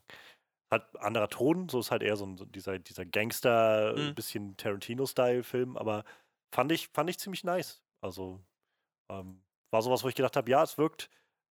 Also ich kann erkennen, dass das halt der von, von Cabin in the Woods ist, so von dem Style, den er da hat und so diese gewisse Cleverness, die Ist da in dem Drehbuch tatsächlich so, dass er hintersteckt. gar nicht so viel als Director gemacht hat, der Mann. Es sind nur die zwei Filme und dann hat er ein Mhm. bisschen was bei The Good Place gemacht, bei der Serie, die ich nicht kenne. Ich glaube, bei Daredevil war er in der ersten Staffel Ja, der, genau. der sein, Showrunner, meine ich. Dabei. Und solch sowas. Aber ja, so mega viele sehr viel Filme hat er noch äh, nicht gemacht. Zusammen gemacht. Buffy. Hm. Ja, ist, glaube ich, so, so ein bisschen sein Protégé. viel gemacht, sehe ich gerade als Writer. Ja, wie gesagt, da war als Regisseur nicht so viel. Aber wie gesagt, ich, ich glaube halt echt, das hätte halt auch noch mehr Potenzial gehabt, aber ich mag es halt auch so ziemlich gerne. Ja, das wäre dann so ein Film von mir. Verständlich. Also, ich werde mir den auch auf jeden mal Fall, glaub irgendwann ich, gerade bei müssen, Auf Netflix. jeden Fall. Wie gesagt, ich habe ihn einmal gesehen und das schon lange her. Ja, mal gucken. Ähm, ja, den nächsten, den ich reinwerfe, ähm, ja, ist auch wieder nicht so typisch, ähm, also keine Comedy so wirklich. Es hat so seine humoristischen Elemente, aber ist jetzt auch keine konkrete Comedy. Ähm, aber ich weiß nicht, ich finde die, die Welt, die dieser Film kreiert, irgendwie sehr, sehr faszinierend. Und irgendwie haben, also dieser Film sind sechs kleine Geschichten, die alle so unabhängig voneinander erzählt werden. Und ich genieße die irgendwie alle sehr. Und das ist äh, The Ballad of Buster Scruggs. Ähm, Cohen-Film, der bei Netflix erschienen ist. Vor, ich glaube, ich glaub 2018 kam der raus auf Netflix. Ähm, und das sind halt so sechs Vignettes, sechs kleine Geschichten, die so alle im Wilden Westen angesiedelt sind. Alle so ein bisschen anderen Ton anstreben und doch alle so sehr spürbar Cohen sind. Mal ein bisschen ernster, mal ein bisschen lustiger. Gerade der erste Part, also diese erste Geschichte, das ist gleich die von Buster Scruggs, wo Tim Blake Nelson diesen, diesen Revolverhelden und Outlaw spielt, der halt vor allem auch irgendwie die ganze Zeit am Singen ist. Die ist halt sehr, sehr witzig gehalten und sehr so schwarzhumorig. Überhaupt fast alles davon, wenn der Humor auftaucht, ist irgendwie sehr schwarzhumorig. Aber ich weiß nicht, ich, ich habe den Film letztes Jahr, glaube ich, das erste Mal gesehen und ich bin gar nicht, gar nicht mal so der große Western-Typ. Also es ist nicht so, dass ich was dagegen habe, aber ich habe einfach noch nie viel Western gesehen in meinem Leben. Aber dieser Film hat irgendwie mich, weiß nicht, hat mich gleich erreicht mit diesen, diesen ganzen kleinen Geschichten, so irgendwie Kurzfilme mehr oder weniger, die das sind. Und ich kann den irgendwie immer und immer wieder gucken. Und jedes Mal aufs Neue werde ich mitgenommen auf diese, diese Westernreise, in diese kleinen Welten, die da aufgezogen werden, diese kleinen Geschichten. Das Schauspiel ist einfach so großartig in diesem Film. Ich mag ja Tim Black Nelson sowieso sehr gerne. Ähm, und da, also ich meine, ich bin ja froh, dass wir hier jedenfalls in Rostock auch ähm, noch ganz gut bei weggekommen sind mit Corona und so. Aber dank Corona habe ich, äh, also ist ein, ein Besuch von Tim Blake Nelson in Rostock abgesagt worden. Die hätten nämlich Ende März sonst äh, bei uns in dem Livu-Kino, was wir hier haben, ähm, Oh Brother, Where Art Thou gezeigt, den Cohen-Film von 2000. Und da wäre Tim Blake Nelson auch da gewesen als, als Gast. Und äh, das musste dann natürlich ausfallen, dank Corona. Das ist sehr ja, ärgerlich, ich. muss ich sagen.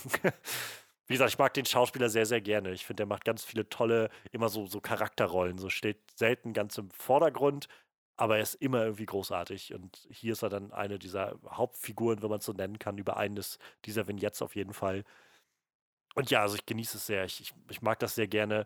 Ähm, von so actionreicheren Episoden, die dabei sind, gibt es halt auch, wie gesagt, so ein paar ruhigere oder so ein bisschen sehr melancholische. So eines, eines der Elemente eines dieser Vignettes ist ziemlich traurig. Da äh, geht es um, also Liam Neeson spielt eine der Hauptfiguren und der andere wird, ach, ich weiß gerade nicht, wie der Schauspieler heißt, aber das ist auf jeden Fall der Schauspieler, der in den Harry Potter-Filmen ähm, den, den äh, Dudley spielt. Den, den mhm.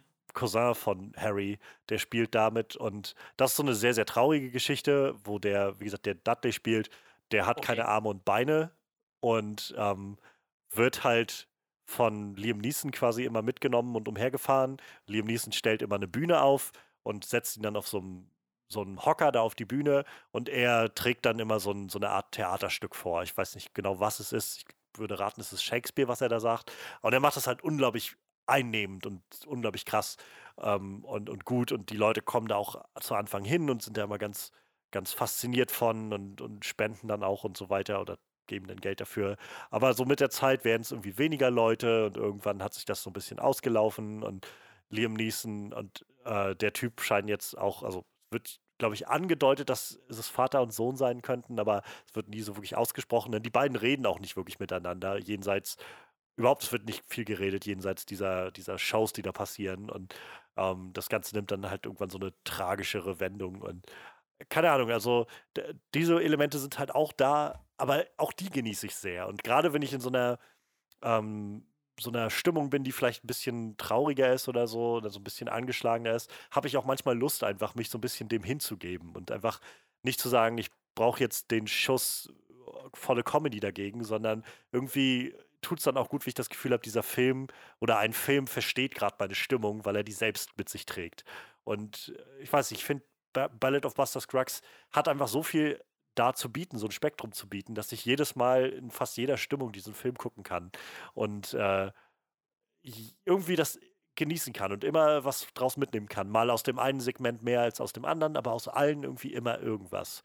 Ähm, es gibt noch ein sehr schönes mit Tom Waits, ähm, den ich halt lange nur als Musiker kannte. Ich wusste gar nicht, dass der auch Schauspieler hat, aber er schauspielert auch und ist gar nicht mal schlecht, ähm, wo er so einen Goldgräber spielt auf der Suche nach, äh, nach so einer Goldader. Ist sehr, sehr schön gemacht. Ähm, das letzte Segment ist grandios, das ist eins meiner Lieblingssegmente immer wieder da drin. Wo, das spielt im Prinzip bis auf die letzten drei Minuten oder so bloß in einer Kutsche, wo fünf Leute in einer Kutsche sitzen und eine Kutschreise machen und so über den Verlauf ihres Gesprächs wird es immer dunkler und so nach und nach wird irgendwie, naja, lässt sich so ein bisschen erahnen, dass hier gerade ein bisschen vielleicht auch was Übernatürliches stattfindet oder so. Und äh, keine Ahnung, ich, ich genieße das einfach sehr. So dieser Cohen-Dialog, der da drin steckt, ist auch einfach so clever. der ist auch immer so schneidend. Ähm, ich weiß, für viele ist Ballad of Buster Scruggs, also gerade von den Coens, eher so einer der aus dem Mittelfeld oder ein bisschen weiter hinterliegenden Filme. Ich meine, die haben nur halt auch so Sachen gemacht wie The Big Lebowski oder No Country for Old Men. Ähm, halt die, also so wirkliche Fargo, so Granaten des Kinos, die halt wirklich Meisterwerke, die so bestehen bleiben. Und ich weiß nicht, manche Leute sind dann, glaube ich, nicht so zufrieden mit The Ballad of Buster Scruggs, gerade im Vergleich. Ich persönlich finde ihn mindestens genauso unterhaltsam wie weiß ich, ähm, Big Lebowski oder sowas. Also natürlich völlig andere Filme, aber so für mich jedenfalls, ich gucke Ballad, Ballad of Buster Scruggs genauso gerne, wie ich The Big Lebowski gucke, wenn nicht sogar noch lieber. Ähm, ganz, ganz toller Film. Ich mag den ganz, ganz gerne. Und ich finde ganz toll, dass der bei Netflix gelandet ist. Also, dass, dass die äh, Coens da mit Netflix irgendwie auch zusammengearbeitet haben und Netflix das produziert hat. Ich kann mir vorstellen, dass das vielleicht als Kinofilm nicht funktioniert hätte oder nicht gemacht worden wäre mit so sechs kleinen Filmen, die irgendwie alle zusammen, ja, nicht mal wirklich zusammenhängen, halt so aneinander ge gereiht sind. mit A24 zusammen Strategy. Oh, da habe ich gleich geguckt. Of Macbeth wird von A24 ah. verlegt. Das ist natürlich auch immer ein Zeichen für irgendwas Abgefahrenes. Ja. Das klingt, ja, das klingt auf jeden Fall schon mal gut. Spannend. Ja, ein paar Filme von denen kenne ich auch, aber den habe ich tatsächlich auch nicht gesehen. Der wurde mir des Öfteren vorgeschlagen, aber ich weiß nicht. Da war noch nicht so die Zeit für den zu gucken. Gehört für mich auf jeden Fall zu den wirklich guten Coen-Filmen. Und also ich meine, die meisten Coen-Filme, die ich bisher gesehen habe, ich kenne auch noch nicht alle, haben mir gefallen. Ähm, es gibt so ein paar sehr berüchtigte Coen-Filme, von denen die allgemeine Meinung ist, dass die eher schlecht waren. So Lady Killers ist so einer der, wo immer gesagt wird, ja, das war eher nix. Ähm, aber ich weiß nicht, also ich, ich finde gerade Ballad of Buster Scruggs erstaunlich gut. Also dafür, dass ich wenig Erwartung daran hatte oder sowas und ich immer wieder merke, dass ich zu dem zurückkehre. Also ich weiß, meine Schwester hat den auch gesehen und wir hatten uns mal drüber unterhalten gehabt. Und die findet zum Beispiel den auch gut, aber halt viel zu melancholisch und traurig irgendwie an vielen Momenten oder so. Und sagt dann, ich kann mir den gar nicht so oft, könnte mir den gar nicht so oft angucken, aber ich gucke den irgendwie einfach, weiß ich nicht, regelmäßiger als viele andere Filme, fiel mir immer so auf. So, wenn ich, weiß ich nicht, wenn ich mal auch au am Aufräumen bin oder sowas, mache ich den so nebenbei an. Ist auch so viel tolle Musik da drin, also die Szenerie ist auch ganz toll und weiß ich nicht. Trifft für mich irgendwie so einen ganz besonderen Spot, der, der, da trifft, passt es genau bei mir. Ganz, ganz toll. Ja, was nehme ich denn als nächstes? Komm, ich muss einen Kevin Smith-Film muss ich reinnehmen. Wenn ich einen Kevin Smith-Film reinnehme, dann nehme ich immer Dogma. Weil Dogma ist, glaube ich, so ein, oh ja, ein, einer oh ja, der lustigsten Filme überhaupt. Ähm, das ist auch so ein Film, der schafft es ein bisschen Religion durch den Kakao zu ziehen, ohne Religion wirklich stark anzufeinden, würde ich sagen. Also es stellt halt so ein paar Sachen in Frage, aber ich würde sagen, es auch Leute, die stark religiös sind, könnten den Film eigentlich gucken, wenn sie ein bisschen über sich selber lachen können, meine ich immer. Ähm. Wir haben den Film mal ähm, in der ja, jungen Gemeinde geguckt. Also. Wie gesagt, äh, geht ja so ein bisschen um, um so, äh, zum Beispiel, dass so ein Generalablass halt irgendwie Quatsch ist, so irgendwie, ne? Ja. Dogma, ich meine, der Film heißt Dogma. Es geht halt so um diesen Dogmatismus dahinter und vielleicht zu sagen, also finde ich, zu sagen, vielleicht ist Dogmatismus in der Religion das, was nicht so gut ist. Zu sagen, so und so muss es sein, das ist Regel für immer oder sowas, sondern, naja, vielleicht sollte Religion ein bisschen, bisschen offener sein für, für verschiedene Herangehensweisen. Halt, wenn man so ein bisschen die Kevin Smith Podcasts hört und so, und dann erzählt er immer gerne mal so eine Story, wie er, ähm, er hat halt viel äh, von Miramax gelernt, äh, oder muss es halt so sagen, von den Weinsteins irgendwie was, äh, Promo durch Provokation angeht. Und bei dem Film war das so, dass wie der Film halt mhm. halt bei äh, Sundance lief, also da haben noch nicht so viele Leute über den gesprochen, aber es hatte sich halt schon eine Gruppe, ja, so, ich würde mal sagen, in dem Fall wahrscheinlich dann schon eher so religiöse Fanatiker angekündigt, die dagegen demonstrieren wollten, weil die das irgendwie als Verunglimpfung der Kirche sehen. Ähm, vielleicht haben die noch nie das Leben des Brian gesehen, ich weiß es nicht irgendwie. Aber was so die ganze Jesus-Geschichte wie durch den Kakao zieht, aber und äh, ja, sie haben das halt genutzt und sind halt dann, also Regisseur und alle anwesenden Leute, die in dem Film gearbeitet haben, sind halt einfach alle auch mit Schildern rausgegangen und haben halt mit den Demonstranten draußen demonstriert quasi gegen den Film. Weil das hat dann halt so Wellen geschlagen, dass das fast in jeder Zeitung irgendwie rund um Hollywood irgendwie drin stand. So, das Sundance Film Festival äh, Filmcrew äh, geht halt raus und demonstriert mit religiösen, weil sie die Demonstranten gegen den eigenen Film und so. Und so eine sehr nette, ähm, wie nennt man das, ähm, Guerilla-Werbekampagne für den Film irgendwie gewesen. Ja, total mhm. nett. Ich meine, dafür war Miramax ja früher bekannt. Ne? Die haben immer versucht, mit möglichst wenig Budget irgendwie viel Aufmerksamkeit zu generieren, um ihre Filme zu pushen.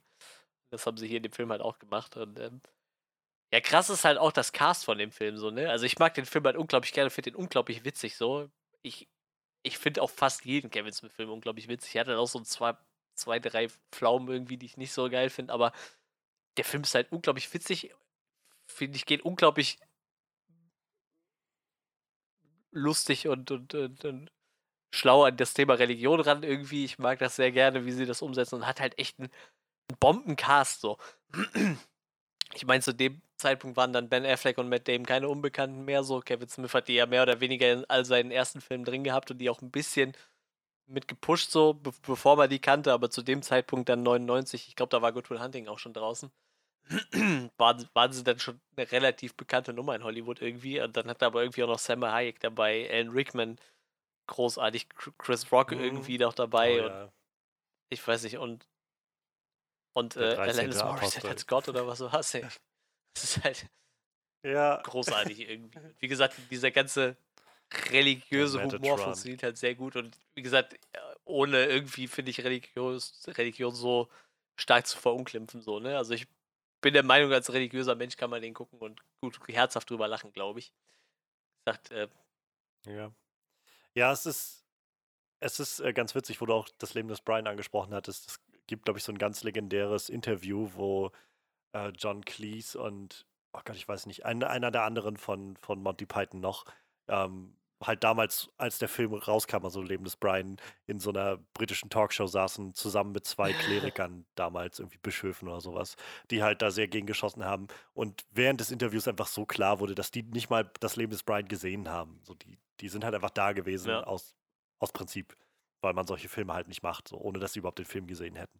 Und ich glaube, vielen wird es wahrscheinlich bei Dogma ähnlich gegangen sein, die auch einfach, einfach ob des Konzepts schon mal hingegangen sind, um dagegen anzustinken. Und anzukämpfen. Naja, weiß ich auch nicht. Also, aber ja, ich habe den lange nicht mehr gesehen, Dogma, aber ich habe den sehr, sehr gerne geguckt früher. Also, ähm, ich fand den auch immer super, super witzig. Ähm, ja. Gerade Alan Rickman ist so toll. Die, ich mag Alan Rickman sowieso, wenn er so ein bisschen abgedrehtere Rollen macht. Also, ähm, ich eigentlich meine Lieblings-Alan Rickman-Rolle ist die aus ja, ja, Galaxy Quest, wo er den, ähm, den Alexander spielt und äh, da den, den gescheiterten Schauspieler so ein bisschen mimt. Und ähm, ich fand Metatron auch immer einfach super, die Rolle, wie er die verkörpert hat und wie er dann da am Anfang bei der äh, bei der erscheint bei der Hauptfigur und dann irgendwie seine Hose runterzieht, weil sie Angst hat, dass er sie vergewaltigen will und zieht die Hose runter. So, wir können als Engel niemanden vergewaltigen. Nee, die sind die gebaut wie Ken oder sowas. Und so diese Art und Weise, ich fand ich einfach immer, weiß nicht, fand ich immer gut umgesetzt, sehr clever. Ähm, ich hatte auch mal die Anekdote irgendwo gehört gehabt, dass Kevin Smith ähm, halt de, äh, mit, mit hier hm. äh, Muse gesprochen Jay. hatte, mit dem äh, von Jay, genau, der ja auch dabei ist in dem Film. Und äh, halt meinte, naja, so, ne, Alan Rickman und kommt dann, also vielleicht bereitet dich so ein bisschen vor, ne, dass das jetzt nicht, wir haben halt so einen wirklich kl klassischen Schauspieler da und so. Es wäre halt ganz cool, wenn das alles dann glatt läuft und man sich nicht blamiert oder so. Und dann äh, Jason Mewes wohl immer gesagt, der hat dann alles einfach auswendig ja. gelernt, so das komplette Skript für, für diese ganzen Momente. Ich glaube, so von wegen wörtliches Zitat, to not piss off the Rickman dude oder sowas. das fand ich, fand ich immer sehr schön. Und ähm, ja, also, wie gesagt, ich habe ihn lange nicht mehr gesehen, aber da haben sich auch so viele Momente bei mir eingebrannt. So sei es jetzt wie Chris Rock ja. einfach vom Himmel fällt und, und dann da auf der Straße liegt oder ähm, der, der Scheißdämon äh, von Golgatha oder so. Und ähm, auch die ganze Nummer mit, mit ja, ja, genau, Mubi, ja, glaube ich, hieß es, das goldene Kalb. So, mit, mit Matt Damon, der dann da völlig abdreht. Und äh, sie haben nichts Böses getan. Sie sind ein guter Mensch.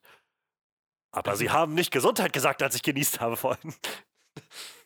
Ah, ich weiß, ich fand, ich fand den Film toll. Also ich habe den früher sehr genossen. Ich habe ihn halt ewig nicht mehr gesehen würde mich fast mal interessieren, den mit neuen Augen oder mit, mit jetzigen Augen mal zu sehen. Das aber krasseste war wirklich, also es gibt ja diese Figur des Kumpel Christus, heißt er im Deutschen, glaube ich, Buddy Christ im Englischen, dieser Jesus, der den Daumen hoch macht und so mit dem Finger zeigt.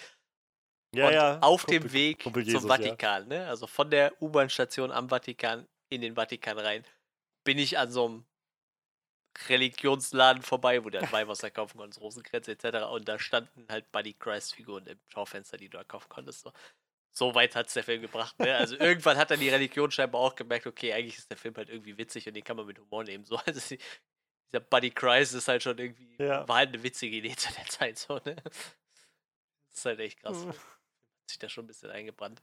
Und ja, ich meine, die meisten Kevin Smith-Filme sind ja eigentlich eher voll mit Stoner-Humor, muss man sagen. Also viele davon. Und hier bei dem Film geht's halt, ne? Ich meine, klar, Jay, äh, Jay und Silent Bob sind halt irgendwie Ja, so ja, genau. die.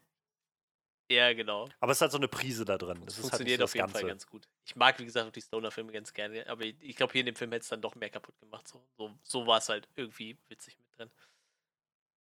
Ich mag es auf jeden Fall sehr gerne. War, war ein schöner Film. auch so, also ich glaube, bei mir liegt es auch immer daran, dass ich kein so großer Fan von Stoner-Humor bin, aber das fand ich immer ganz krass, weil wenn, wenn Leute von Kevin Smith-Filmen gesprochen haben, war es eher, dass, sie, dass es dann Ja. hieß Clerks oder halt äh, Jay und Silent Bob. So, und, und ich dachte immer so, und von Dogma spricht niemand so als, als den, den Ja, ist großen halt Kevin Smith-Film. Krass. Der hat ja ganz viele Filme gehabt, die so relativ gut ankamen, die von denen keine Sau spricht. Ich weiß gar nicht, wie hieß denn der ähm, äh, Chasing Amy zum Beispiel mit, mit äh, auch Ben Affleck in der Hauptrolle. Ja, kam auch bei Kritikern relativ gut an. Ne? Ich glaube, der steht irgendwie bei 87% bei Rotten Tomatoes, so was ja für Kevin Smith-Film schon echt gut ist. So. Und das ist halt wirklich ein guter Film. Auch äh, Komödie, aber so eine romantische Komödie und der funktioniert halt einfach. Ne? Hat trotzdem irgendwie so, ja, Jay und Silent Bob kennt halt irgendwie jeder so. Ich weiß nicht. Mittlerweile sprechen sie halt eher von diesen ganzen schrägen Filmen, die der so gemacht hat, wie Yoga Hose und Tusk.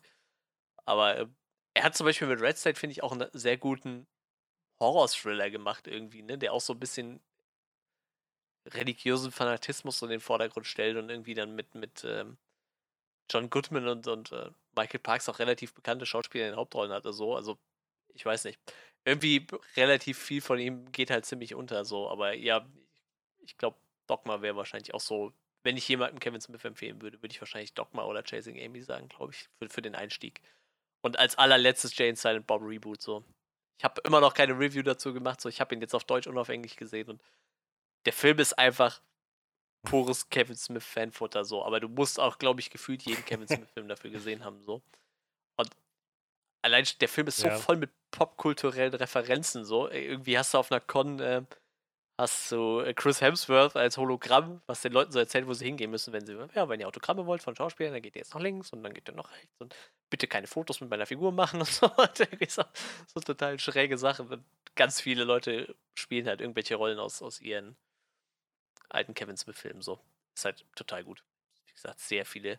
Man merkt halt, der Mann hat auch echt einen guten Draht zu jedem, irgendwie zu DC, zu Marvel, Disney irgendwie und kann sich halt alles rausnehmen. So, es gibt halt so Ja. eine Szene, da kommt halt ein Iron Bob reingelaufen, der halt eins zu eins aussieht wie, wie ein Iron Man von äh, aus dem ersten Iron Man-Teil, wenn er sich den selber zusammenklöppelt, nur dass er einen, einen Hut auf, eine Mütze auf Ja. hat, irgendwie so.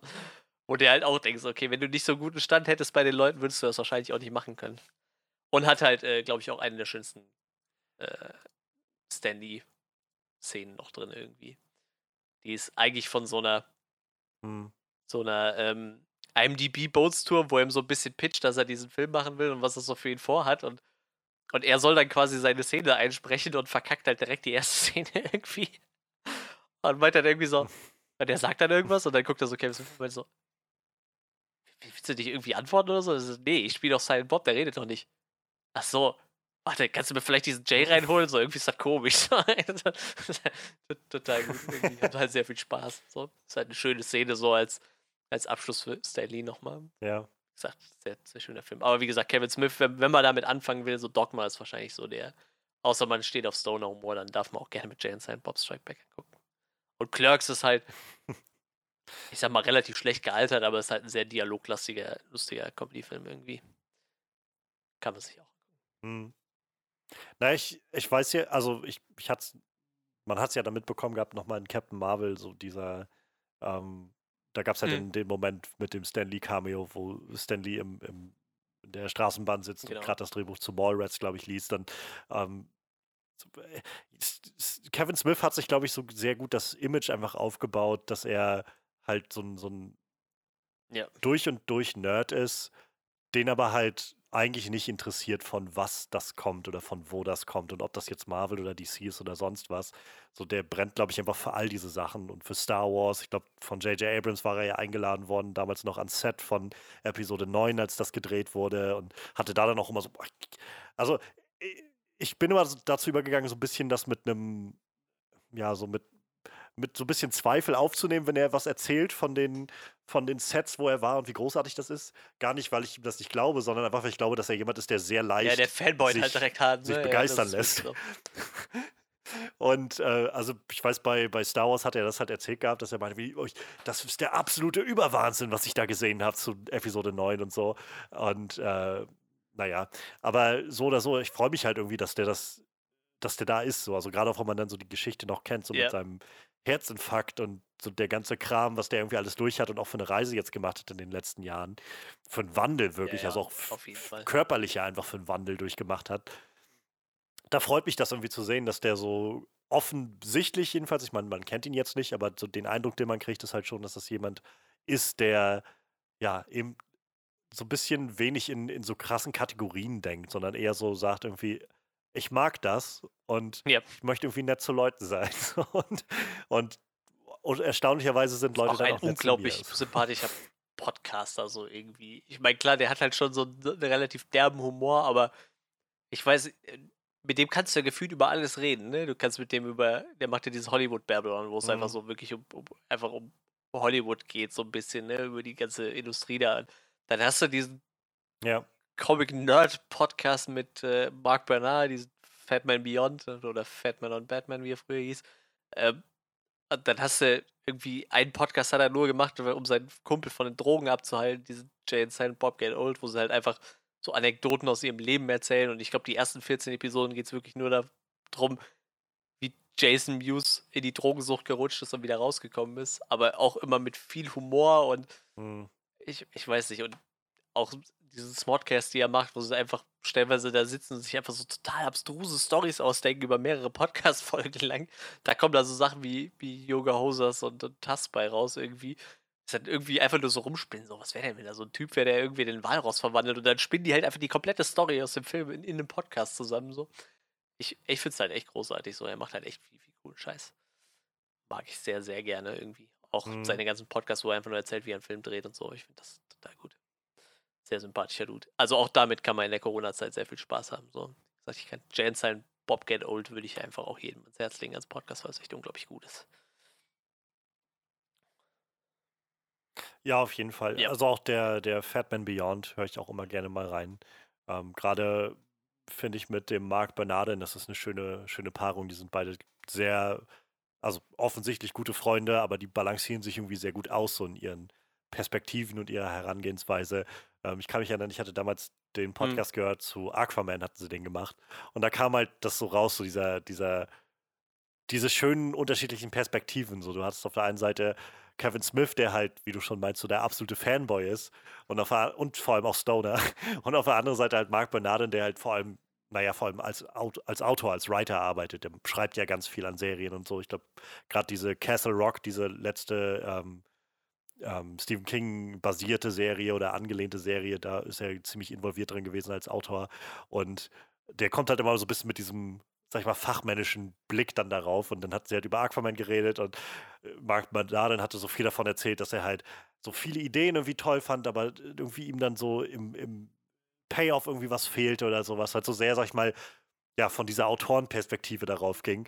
Und Kevin Smith einfach meinte, aber, aber fuck, da waren Haie so mit, mit, irgendwie Rüstung und so und Aquaman endlich mal. Und du glaubst nicht, wie geil das ist, wenn du, wenn du irgendwie mit einem ordentlichen Joint drin dich nachts vom Fernseher setzt zum Aquaman. Ja, so. Der macht da einfach schon 15 Jahre Stoner-Movies, ohne jemals gekifft zu haben. Und dann dreht er einmal mit, äh, mit, mit, mit Seth Rogen und dann war es halt vorbei so. Ne? das ist halt echt total krass. Das ist einfach echt bei Second Mary Make Porno passiert, dass er angefangen hat zu kiffen, weil einfach Seth Rogen irgendwie jeden immer davon versucht zu überzeugen, bei ihm zu rauchen so. Und dann hat er halt gemerkt so, ja, ja, ist halt, macht halt irgendwie Spaß so, aber er hat halt auch so er hat halt irgendwie so für sich beschlossen, dass er eigentlich immer nur dann kifft, wenn er arbeitet, weil er sonst wahrscheinlich einfach nur auf der Couch sitzen würde und sich nicht mehr bewegen würde. So. Deshalb hat ja. er gesagt, okay, ich gehe jetzt runter, schneide einen Film und dabei rauche ich einen so. Und dann klappt das halt für ihn irgendwie so. Das ist halt schon ein bisschen schräg. Ach ja. Gut. Cooler Dude. Ähm, ich bin noch überlegen, ich glaube, ich werde auf jeden Fall noch erwähnen, ähm, den Film jetzt, den ich auch immer wieder gucken kann. Der ist noch gar nicht alt, aber äh, ich habe ihn seitdem schon zigmal geguckt und ich werde ihn auch noch zigmal gucken. Und das ist äh, Spider-Man Into the Spider-Verse. Ich, ich liebe diesen Film einfach. Ich finde den unglaublich witzig. Der, also von den Dialogen her ist er clever geschrieben. Er ist, ähm, hat so viel auch visuellen Humor, den er gut einsetzt. Ähm, er ist einfach visuell die Wucht. Diese, dieser Animationsstil ist einfach Kunst, finde ich, der da drin passiert. Ich bin sowieso jemand, der Spider-Man sehr, sehr gerne hat, schon seit Kindesalter. Und dieser Film bringt irgendwie Spider-Man auf den Punkt, so finde ich fast. Er, er, schafft es irgendwie so meine Nostalgie einzufangen für Spider-Man durch so verschiedene kleine Winks in die Richtung der Sam Raimi-Filme, aber halt vor allem eine eigene Spider-Man-Figur nochmal zu kreieren mit Miles Morales. Und ich liebe, wie dieser Film es einfach schafft, Miles so Stück für Stück zu Spider-Man zu machen. Und der notwendige Schritt ist halt, dass er zum Schluss oder kurz vor Schluss dann realisieren muss, dass er diese Kraft in sich trägt und dass er sie selbst einsetzen kann, sodass dass er der Einzige ist, vor dem er ähm, sich rechtfertigen muss, was das angeht. Und nur wenn er mit sich selbst im Reinen ist, dass das dann klappt. Und dieses ganze Finale des Films ist einfach, ich jedes Mal aufs Neue sitze ich da und merke, wie ich einfach auf einmal so ein fettes Grinsen im Gesicht habe beim Gucken und immer wieder einfach eine richtig geile Zeit habe. Ich finde mit, mit äh, Olivia Octavius, diese Doc Ock-Variante, die sie in dem Film haben, finde ich einfach toll. Ähm, finde ich immer wieder großartig. Zum einen die Auf, also der Twist, wenn das rauskommt, dass sie das ist, wie sie halt meint, irgendwie, das ähm, sieht aus, als würden sich deine Zellen zersetzen, Peter. Das muss, äh, das sind die schlimmsten Schmerzen, die man sich nur vorstellen kann. Und ich für meinen Teil kann nicht abwarten, mir das anzusehen. Moment, wer sagten Sie, waren Sie noch gleich? Dann, äh, Dr. Olivia Octavius. Kann ich davon ausgehen, dass Ihre Freunde Sie Doc Ock nennen? Meine, meine Freunde nennen mich eigentlich Liv. Meine mhm. Feinde nennen mich Doc Ock. Weiß nicht, finde ich, find ich großartig. Und dieser finale Kampf, den sie dann haben, also gerade auch gegen sie, wo dann ähm, Peter B. Parker, Miles und Gwen zusammenarbeiten. Ich, wie gesagt, ich habe jedes Mal ein fettes Grinsen im Gesicht, wie sie dann durch diese, durch diese kollidierenden Realitäten da durchschwingen. Äh, Peter irgendwie äh, Netz abschießt auf Miles und Miles noch äh, Gwen festhält und sie sich dann gegenseitig durch die Gegend schleudern und so. Ich, ich genieße das jedes Mal aufs Neue und ich finde jedes Mal aufs Neue Momente da drin, die mich irgendwie neu zum Lachen bringen, neue Gags, die im Hintergrund versteckt sind, weil der Film einfach so clever konzipiert ist.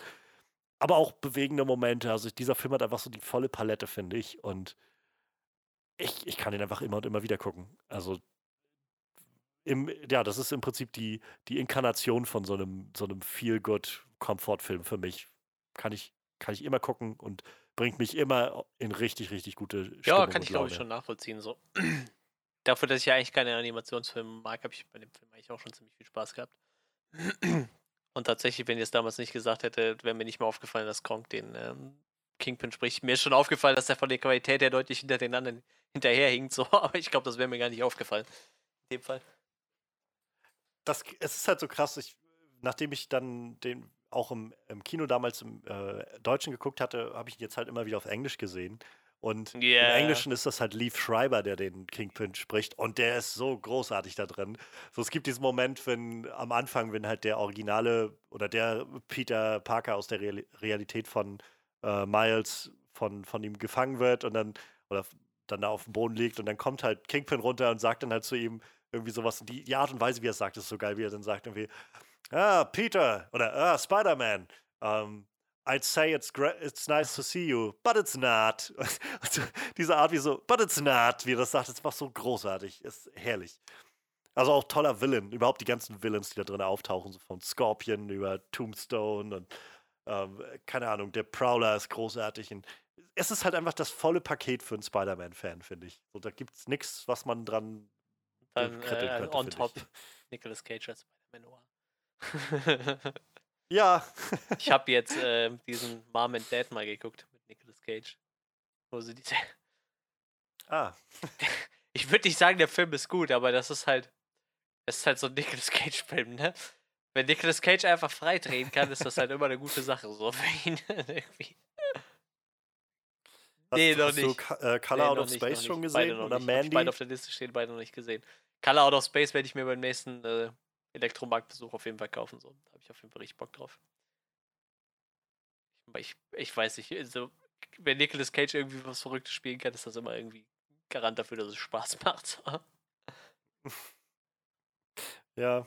Ja, er ist auch einfach toll ja. eingesetzt ja. als dieser Spider-Man Noir in dem Film. Ich, äh, ich genieße das auch jedes Mal aufs Neue. Und es ist hier gerade windig geworden. Wohin auch immer ich gehe, folgt mir der Wind.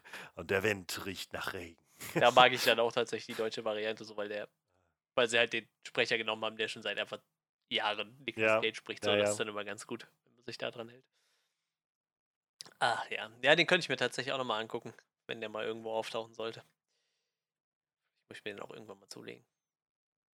Das war, äh, äh, ich habe mir den, glaube ich, relativ zügig, nachdem der auf DVD erschienen ist, ge sofort geholt und ich habe es nicht ja. bereut. Also, ähm, wie gesagt, so einer meiner absoluten. Er sollte auch noch eine Fortsetzung also. kriegen, ne?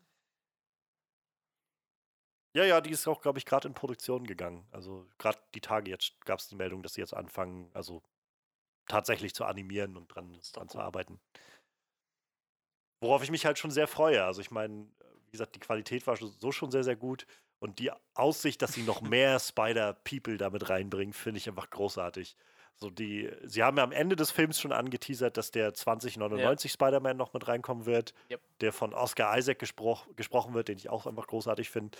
Ähm, aber sie haben dann ja schon mal durchblicken lassen, dass der, der japanische Spider-Man wohl auftauchen soll, was einfach ab, absolut abgedreht ist. Und die große Hoffnung ist ja, dass sie irgendwie die drei Real-Life Spider-Man noch zusammenkriegen. Also dass Tobey Maguire, Andrew Garfield und Tom Holland vielleicht auch alle irgendwie in einer kleinen Rolle wenigstens in so einem Cameo oder so damit auftauchen.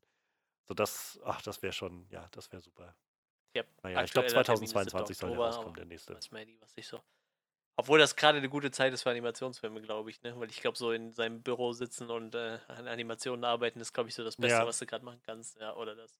Oder halt von zu Hause. Ich das glaub, ist, glaube ich, das halt Beste, was du gerade tun arbeiten. kannst. Sich auf jeden Fall an. Ja. Ich habe noch so einen kleinen Film, den habe ich tatsächlich einfach letzte Woche gesehen und dachte, der passt da gut rein. Das ist auch so ein Film, der meine Kindheit ein bisschen geprägt hat. Äh, ich habe letztens noch mal Space Jam gesehen und habe gemerkt, dass ich den echt sehr gerne mag so. Weil das halt einfach so ein Film ist, wo es nichts Negatives dran gibt. So, der ist einfach vollkommen positiv und macht einfach Spaß irgendwie. Sowohl diesen Hype um Michael Jordan, den es zu der Zeit gab, mit dieser total abstrusen Geschichte, dass er gedacht hat, ich höre jetzt auf mit Basketball spielen und spiele Baseball, was einfach vollkommen überhaupt nicht funktioniert hat. So.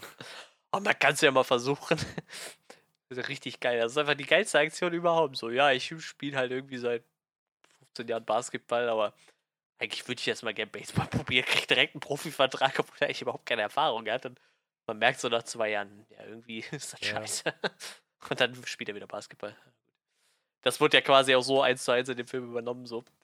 Dies, dieser Humor war mir früher noch nicht so bewusst, weil ich einfach keine Ahnung von Basketball hatte und auch nicht wusste, dass es nicht üblich ist, dass man von Basketball zum Baseball wechselt und dann wieder zurück. So. Mm, das, das war mhm. schon irgendwie ziemlich crazy. So. Und ich weiß nicht, ich, ich mag halt auch einfach diese Looney Tunes. So. Die sind mir schon irgendwie ans Herz gewachsen. Und ich, ich glaube, Looney Tunes würde ich halt prinzipiell so Disney bevorzugen. Also ich bin nicht so der riesen Mickey Mouse Fan irgendwie so. Donald Duck fand ich immer witzig, aber so prinzipiell bin ich so Bugs Bunny oder weiß nicht, Roadrunner, Billy Coyote fand ich immer total witzig und, und äh, ich weiß nicht, also äh, Elmer Fudd. Elmer Fudd. Den Test, den tasmanischen Teufel, auch total großartig moch, mochte ich immer sehr gerne. Und ich weiß, der, ich finde den Film halt gut. Ich mag auch den, diesen anderen Film, Back in Action oder wie der hieß. Den fand ich aber nicht so, so geil.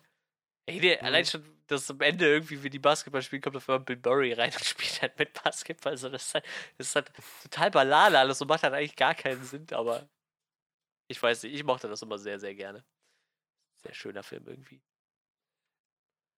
Ich habe den lange nicht mehr gesehen. Also ich habe den das letzte Mal irgendwann vor ein paar Jahren gesehen. Der ist auch jetzt gerade noch bei Netflix. Netflix. Da habe ich den jetzt gesehen, aber Und ich habe mir den tatsächlich auch letztes Jahr auf Blu-ray ah. gekauft. Ah. Der lag da irgendwo so für 6 Euro rum. Ich dachte, komm, den nimmst du jetzt mit.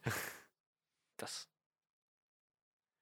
Als ich ihn halt das letzte Mal geguckt habe, vor ein paar Jahren, war das auch schon das erste Mal, dass ich ihn wirklich seit der Kindheit geguckt habe. Und äh, ich glaube, es ist so ein Film, da musst du halt wirklich aus der Generation sein, dass du ihn als Kind gesehen hast, yeah. damit du so diese Nostalgie dafür empfindest. Weil ansonsten bleibt echt nicht viel dran hängen. Der ist schon ziemlich dumm, der Film. Ähm, aber ja, ich finde es halt auch. Also ich finde ihn halt auf so einer nostalgischen ja, Ebene sehr ne? unterhaltsam. Ähm, so, es halt hat so ein, hat einfach so einen gewissen Charme, der da mit reinfließt. Ähm, aber ja, ich glaube, weiß ich nicht, gut wäre. Also, das, das Erste, was mir zu dem Film einfällt, ist halt einfach. Come on and slam and welcome to the jam. So diese Musik da drin, der ist halt so dick aufgetragen. Das ist halt alles einfach Ja, sehr, sehr. schon, ja. Ist halt Looney Tunes, schon ne? so ein bisschen abgefahren sein. ja. Ich, keine Ahnung, also ich, ich glaube allein die Tatsache, dass es sich halt um Michael Jordan dreht, ist halt so ein, so, da- das kann nur funktionieren für Leute, die aus der Zeit irgendwie eine allgemeine Ahnung davon oder wenigstens eine vage Ahnung haben, wer das ist. So aus, aus ich heutiger glaube, deshalb Perspektive ist, es funktioniert das ist ja auch ein glaub Sequel in ist Arbeit, so, kommt nächstes Jahr raus. Ähm, da hättest du halt auch Ja, Michael ja. Jordan nicht mehr im, im Hauptcasten können, weil ich glaube einfach, die, die Kids von heute, okay, die haben vielleicht noch irgendwie, in Amerika haben die mit Sicherheit noch eine Ahnung, wer Michael Jordan ist. So, ich meine, der Typ ist da ja bei den Medien immer noch unterwegs, aber wirklich diesen Nostalgie-Michael Jordan-Faktor hast du, glaube ich, so Mitte, Ende der 90er irgendwie, wo er so, Nee. sein, so ein, sein, seine Hochphase hatte irgendwie, ne? Und mir ist beim Ja. Gucken von dem Film letzter Woche auch aufgefallen, wie alt eigentlich Basketballspieler sind, wenn die in Rente gehen. So. Also die sind halt alle schon Mitte, Ende 40 so, ne? Jetzt auch ähm, Dick Nowitzki ist ja irgendwie vor zwei Jahren oder so in Rente gegangen, auch mit vier- 43 oder so. Mhm. So Fußballer, Anfang 30 ist bei denen Feierabend so, ne? Dann sind die meistens schon durch. Ich meine, dann haben die wahrscheinlich auch genug verdient, aber dann, dann hören die meistens auf, ne? Dann spielen die vielleicht noch in kleineren Vereinen irgendwie so bis Mitte, Ende 30 so, aber Basketballspiele, die können locker noch zehn Jahre länger durchziehen, ne? Ist halt schon irgendwie krass. So, Michael Jordan war halt auch relativ alt, wie der in, in Rente gegangen ist. Und wie gesagt, Dirk Nowitzki halt auch. Das ist halt schon krass. Also Michael Jordan hat ja quasi zwei Comebacks gehabt, glaube ich. Das ist halt schon ziemlich crazy, so wie lange die eigentlich Basketball spielen können. Gab es jetzt nicht vor, vor einer Woche oder so, so, Ja, ja, so genau, ja, eine Netflix-Doku, genau. die da rausgekommen ist, eine Reihe Ja. über, über Basketball, irgendwas? Ich habe es nur so am Rande mitbekommen.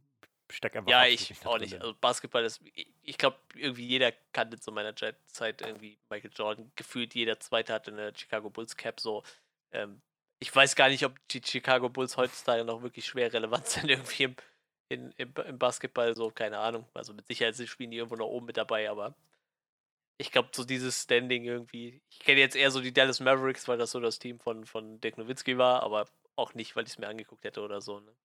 Ist halt irgendwie ich, ich weiß nicht. Ich bin nicht so ein riesen Basketball-Fan, aber den Film fand ich halt aufgrund seiner humoristischen Einlagen mit, mit den Looney Tunes halt echt gut. Wie gesagt, ich, ich mag den halt immer noch sehr, sehr, sehr Mhm. gerne. Wie gesagt, ich habe ihn lange, also jetzt auch schon lange nicht mehr gesehen. Und ich, ich könnte jetzt auch nicht sagen, dass ich irgendwas gegen den Film hätte. Ähm, aber ja, ich bin halt auch einfach ewig nicht mehr zu dem zurückgekehrt. Ich, also dafür war er als Kind, fand ich unterhaltsam genug, aber er war halt auch als Kind nicht das, wo ich gedacht habe, oh, das muss ich, habe ich, also habe ich nicht ständig geguckt als Kind.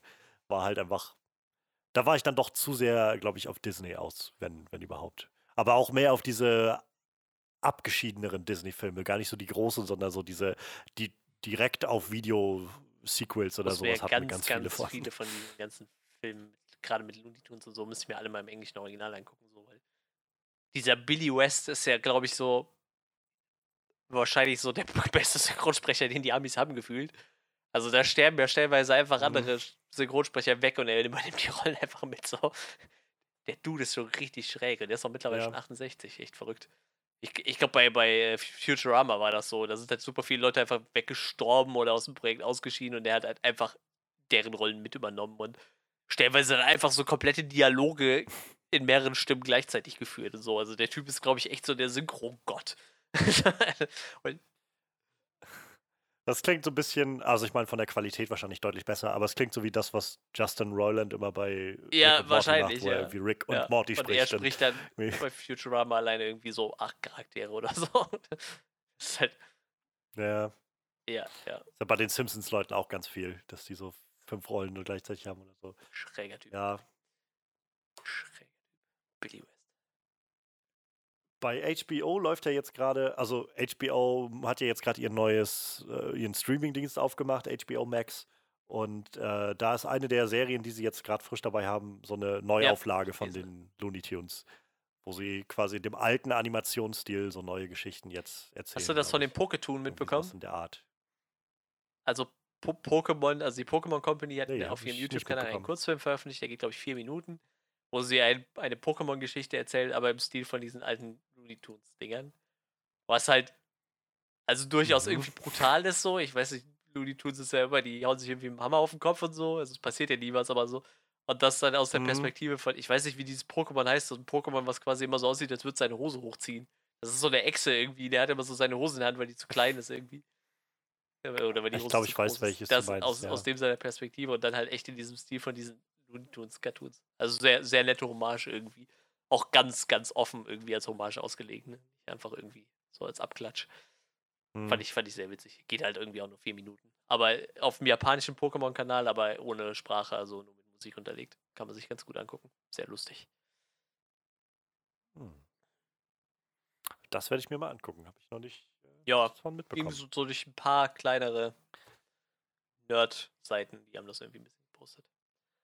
Ja. Space Jam. Einen Film hätte ich danach noch, aber jetzt bist du erstmal wieder dran. Ich schieb noch einen hinterher.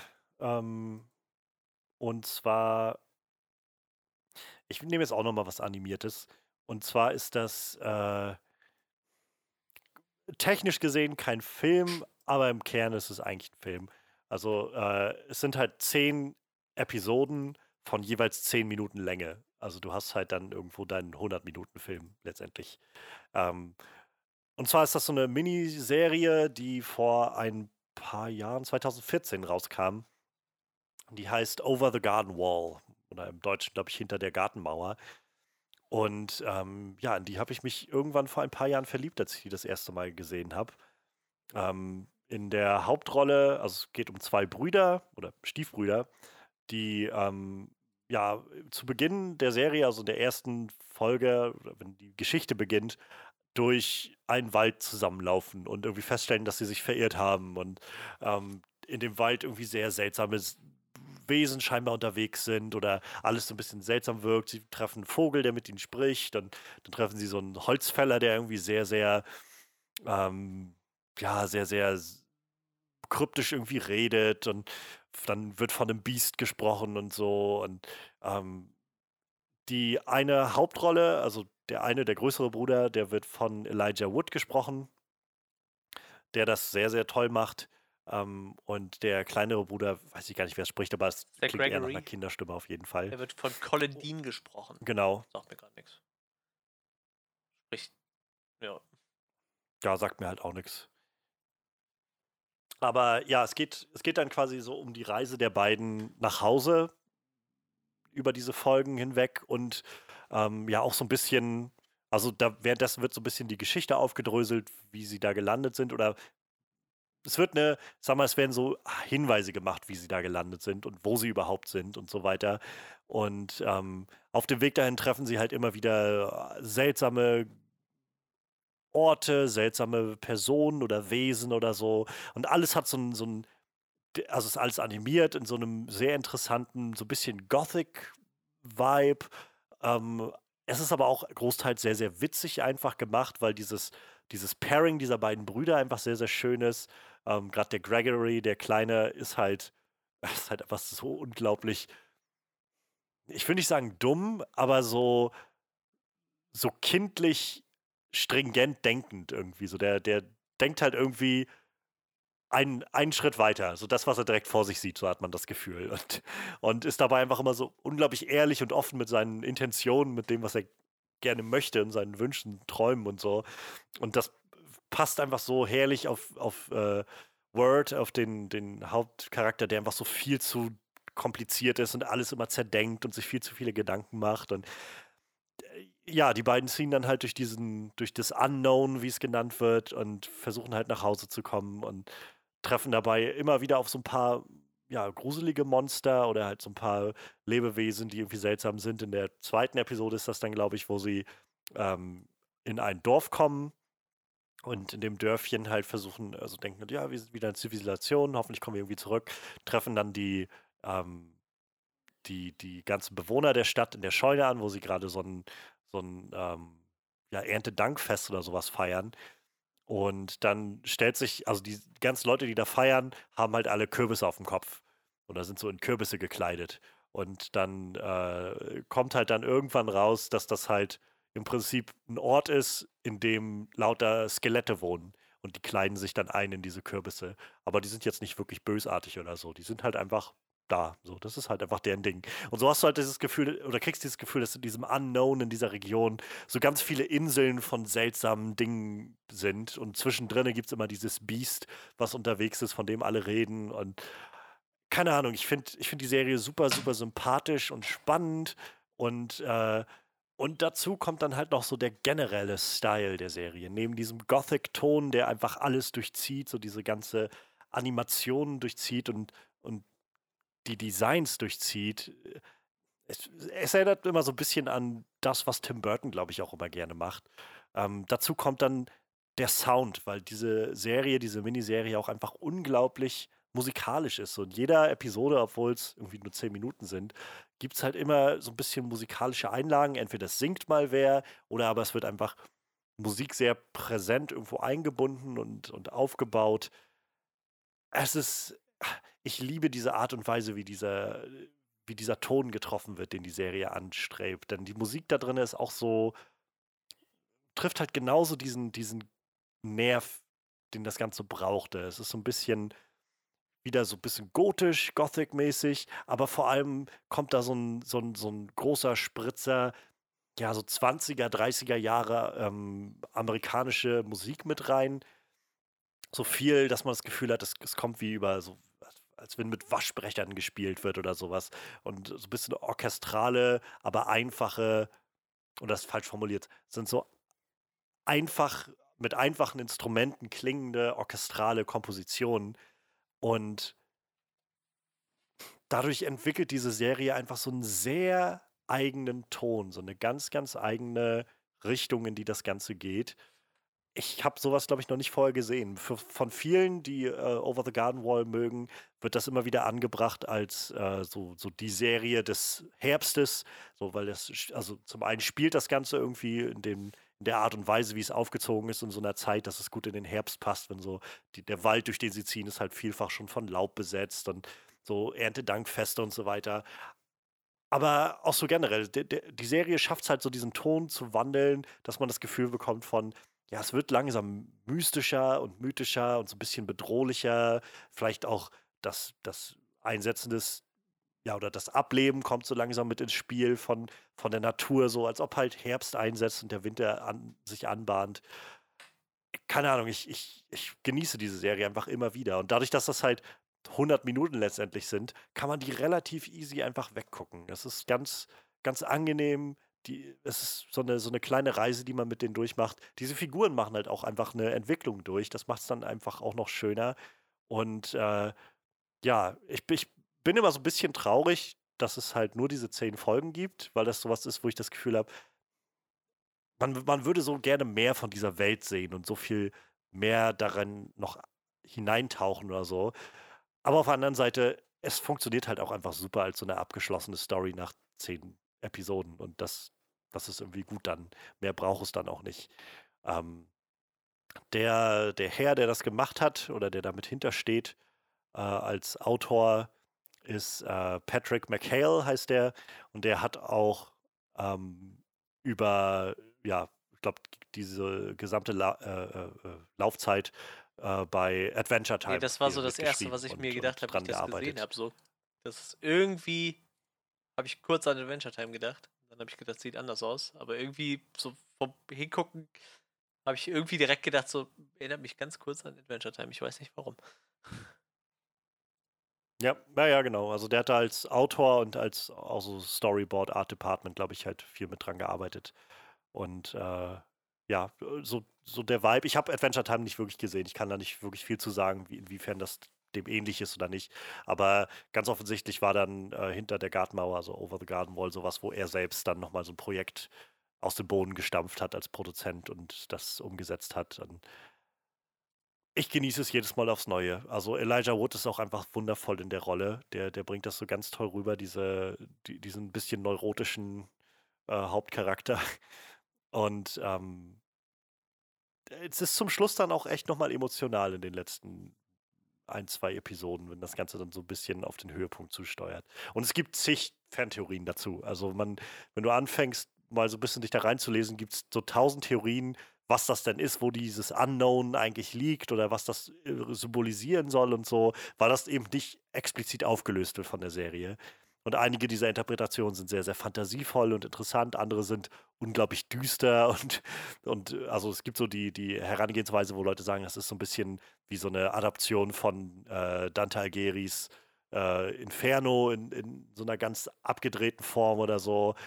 Äh, keine Ahnung, ich, ich finde es interessant, sich darüber Gedanken zu machen, aber ich mag vor allem, dass ich das Gefühl habe, diese Serie steht so ein bisschen für sich alleine und macht so was ganz Besonderes, was man so noch nicht gesehen hat. Und ich glaube, die hat auch damals äh, so ein paar Emmys gewonnen oder ja, also ein, ein Primetime Emmy gewonnen ähm, als beste Miniserie oder sowas, glaube ich. Denn äh, ja, zu Recht. Also ich finde die einfach ganz, ganz, ganz großartig. Hat sie auf, auf jeden Fall verdient und ähm, kehre ich immer wieder hin zurück. Jetzt aber gerade nicht mehr, weil die ist von Netflix genommen worden. Die Ach, war jetzt sonst jahrelang immer auf Netflix, jetzt ist sie nicht mehr da. Ich muss mir die unbedingt nochmal irgendwann physisch holen, glaube ich. Ja, ich habe tatsächlich einfach noch nie was von gehört. Ich, es ist auch, glaube ich, recht unbekannt. Also ich habe auch nicht darüber mitbekommen, also nichts davon mitbekommen, weil ich, weil das irgendwie viel im Gespräch gewesen wäre oder so, sondern bloß, weil ich den richtigen ein, zwei YouTubern vor ein paar Jahren gefolgt bin, ähm, die halt aus so einer Künstlerszene kommen und halt viel zeichnen und so, und die das aber kannten und immer mal wieder in ihren Videos davon gesprochen haben. Und ich dadurch einfach dann aufmerksam wurde und es dann entdeckt habe bei Netflix. Und ab da an war ich dann halt ziemlich, ziemlich drinne davon, also ziemlich mitgenommen. So es, es fällt halt sehr gut in diese Kategorie von animierten Serien, die, glaube ich, gut für Kinder funktionieren, aber auch sehr gut für Erwachsene funktionieren, weil doch deutlich mehr noch drinne steckt als einfach nur so ein, so ein kleines Abenteuer. Ja, das ist doch schön. Wie gesagt, ich, ich kann es bis jetzt nicht. Tja, leider könnt ihr euch das gerade nicht mehr angucken. schade, Netflix, schade. ja. Vielleicht Ach, bald wieder. Mal gucken. Oder Chaos in Deutschland nur bei Cartoon Network? Ja, ja, nee, äh, war, war, ich glaube, das ist immer das ja, Cartoon Network-Logo am Schluss mit drin. Ähm. Ja. Ja, ich hätte noch einen Film, ähm, der passt leider erschreckend gut in die aktuelle Zeit, glaube ich. Ähm, ich glaube, ich habe den auch schon mal bei anderen Listen, die wir hatten, irgendwie mit reingezählt. Äh, Idiocracy ist auch so ein Film, den ich gefühlt immer gucken kann und irgendwie ja. Ich weiß nicht, ob der mich in der jetzigen Zeit aufbauen sollte oder noch mehr runterzieht. Ich bin mir da noch nicht so sicher. Äh, ja, geht halt grob darum, dass die Menschheit in der Zukunft einfach unglaublich verdummt. Ähm, in, in dem Falle wird es damit äh, quasi begründet, dass halt, ja, ich sag mal, da wird halt so eine typische amerikanische, ja, da also wird halt so eine typische amerikanische Redneck-Familie gezeigt, mehr oder weniger, die einfach nachher so 14 Kinder hat, die dann alle wieder irgendwie 5, 6, 7, 8 Kinder kriegen und sich dann einfach unglaublich vermehren und daneben dann halt eine, ich sag mal, so eine typische Akademikerfamilie, genau, die dann Akademikerfamilie ja, halt, nicht, ne? ob wir Kinder kriegen sollen. Wollen irgendwie noch was erleben und bla und irgendwann ist es halt zu spät und dann passiert ihm noch irgendwas und sie kriegen halt gar keine Kinder und im Endeffekt ist das dann so, so eine Kette von Ereignissen, dass halt quasi diese Rednecks-Familien sich immer mehr vermehren und ähm, die, die Akademiker halt irgendwann aussterben und ja, dann landet halt irgendwann der durchschnittlichste Durchschnittsamerikaner in der Zukunft im Jahr 2505 und ist mehr oder weniger da quasi der schlauste Mensch, weil alle anderen halt vollkommen verblödet sind. Also er und eine äh, Prostituierte namens Rita landen halt genau da in der Zukunft und äh, ja, diese, ich weiß nicht, also eigentlich ist das ja alles vollkommen überzogen, aber mittlerweile bin ich mir nicht so sicher, ob das nicht irgendwann alles so endet. Oh, das ist halt so, so, verrückt, ich weiß nicht. Das ist halt auch so ein Film, den kann ich so einmal im Monat kann ich mir den locker reinziehen irgendwie. Dieser Humor ist halt einfach so überzogen, aber wie gesagt, mittlerweile habe ich halt so das Gefühl, irgendwie artet das alles so aus, dass es wirklich so passieren kann. Mittlerweile ist der Film scheinbar auch zu einem ja. Kultfilm geworden. Ich weiß nicht, wer sowas festlegt, aber steht hier auf jeden Fall so. Ich, ich weiß nicht, ich habe den vor ein paar Jahren schon entdeckt und, und denke mir halt so, ja, vielleicht laufen wir da gerade drauf zu, genau so in Zukunft irgendwie. Die Menschheit hat immer mehr verblödet irgendwie. Ich, ich weiß es nicht. Ich habe immer so ein bisschen das Gefühl, also zum einen ist es halt sehr schon immer so ein bisschen deprimierend, aber auf der anderen Seite hat der Film fast noch so eine so eine utopisch positive Note, weil in dem Film ist sogar der Präsident so weit, dann zu sagen, oh, da ist jemand, der schlauer ist als Ja. ich, dem übergeben wir Ja, jetzt mal das Ruder, dass der sowieso. hier alles in Ordnung bringt. So, ich, ich habe Nee, das Gefühl, da nicht. kommen wir nicht hin. Wahrscheinlich nicht. Im Moment jedenfalls. da würde Ja, der eher irgendwie schon. erschossen werden. Aber man muss auch sagen, die Leute sind zwar alle unglaublich dumm, aber ich glaube, die sind doch alle ziemlich glücklich irgendwie in der Zeit. Auch wenn sie mehr oder weniger fast verhungern, Mhm. weil sie irgendwie meinen, ihre Felder mit äh, Energy Drink zu düngen oder statt mit Wasser. Das ist halt echt total schrecklich. Also die, die ist halt wirklich so weit, dass die Leute halt irgendwie alles verlernt haben, was zum Leben wichtig ist. War Ja, Walmart nicht der- der mittlerweile Kost- eine Stadt oder so, wo du Ja, der irgendwie der dein der Leben quasi drin Costco, verbringen konntest? Ja, genau. Du konntest dann deinen Abschluss machen. und alles von Costco. Costco bei Costco, genau, ich liebe ja. euch. Du hast sogar selbst die äh, Staubsaugerroboter sind einfach zu dumm und fahren immer gegen dieselbe Wand. Und die Leute werden halt von, von Getränkeautomaten beleidigt und die nehmen ihnen ihre Kinder weg und keine Ahnung. Also so echt total schreck. Manche, manche Leute, wenn die kein Geld haben für Klamotten, dann kriegen die einfach so komplett gesponserte Klamotten, die einfach voll sind mit Brandings von irgendwelchen Firmen und so. Und das ist halt, es ist halt wirklich sehr schräg. Und sie haben halt alle irgendwie Sessel mit eingelassenen Toiletten, damit sie beim Fernsehen nicht mehr aufstehen müssen und so. Also, es ist halt wirklich einfach total schräg. Super, super schräg. Ähm, hat halt einen ziemlich netten Cast irgendwie. Luke, Luke Wilson spielt die Hauptrolle. Ähm, ich weiß nicht, Maya Rudolph, die, die kenne ich eigentlich auch nur durch. Ja, Maya, Rula, Ma, Maya Rudolph kenne ich äh, vor allem Ja, von, genau, sowas. Ja. von SNL, also Saturday Night Live hat die halt lange gearbeitet und danach kenn sie viele halt Comedies so gemacht. Ähm, also Bridesmaids ist so einer der größeren, die sie hatte. Schlechten Film äh, mit größeren Comedy. Kindsköpfe, genau, ja, daher kann ich es dann auch. Kindsköpfe, genau, ja.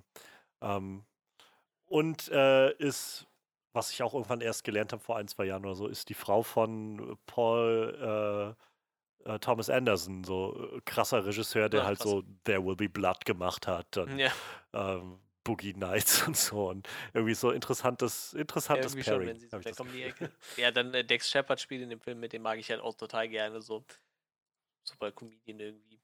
Sehr, sehr viele gute Filme gemacht, die ich mag. Ab in den Knast. Oh Gott, wie oft habe ich den Film gesehen? Den hätte ich auch aufzählen können. Ab in den Knast ist super. Hab mich gerade noch gefragt, wer den, wer den eigentlich gemacht hat, den Film. Habe jetzt nachgeguckt, Mike Judge. Und er ist natürlich Ja, ist der okay. von, Ja, von Beavis und Butthead. Was hat er sonst noch gemacht, Mike Judge? Also- Ja, okay. Ja. King of the Hill, davor halt Beavis und Butthead. Und dann Silicon Valley war die letzte Serie, die er jetzt hatte. Die habe ich noch nicht gesehen, aber Die die soll ja wirklich Freeman? auch Kann sehr, sehr sein? großartig sein. Nee, das war eine andere. Nee, nee. Stimmt. Nee, Ich glaube nicht. Silicon Valley ist, ist mit Kumal Nanjiani das und mit äh, Thomas Middleditch. Und Ja, ähm, wie gesagt, also meiner Meinung nach ein total underrateder Film irgendwie. Ähm, ich glaube, irgendwo bei einer Kritik stand auch bei äh, einer der besten Komödien der letzten Jahre mit der schlechtesten Werbekampagne aller Zeiten so. Weil halt irgendwie, ich kenne auch echt immer noch kaum Leute, die den kennen so. Und selbst wenn ich sage, Idiocracy kenne kenn ich nicht, und dann muss ich halt erst irgendwie so von diesem Präsidenten erzählen, irgendwie so, von, von Terry Crews, und dann klingelt es halt bei manchen, also, ah ja, den Film Mhm. fand ich total gut irgendwie. Wie gesagt, äh, sehr, sehr underrateder Movie irgendwie. Und ich kann den halt immer wieder gucken. Und wie gesagt, auch wenn der jetzt in der aktuellen äh, Situation vielleicht schon eher, ich weiß nicht, traurig wirkt oder so, weil wir vielleicht wirklich irgendwann mal zu sowas hinsteuern. naja, Ich, ich weiß es nicht. Ich guck den gern. Ich habe ihn lange nicht mehr gesehen, aber ich fand den damals eigentlich auch ganz unterhaltsam. So. Es hat mich, glaube ich, damals nicht umgehauen, hat schon so ein, aber das ich würde sagen, so, also Beavis und Butthead vom Humor her wird es schon ziemlich treffen, ne? Das hat schon so einen ziemlichen. Ja. Sowas. Ach, ich, ähm, Startup hieß die Serie mit Martin Freeman, die ich im Kopf hatte.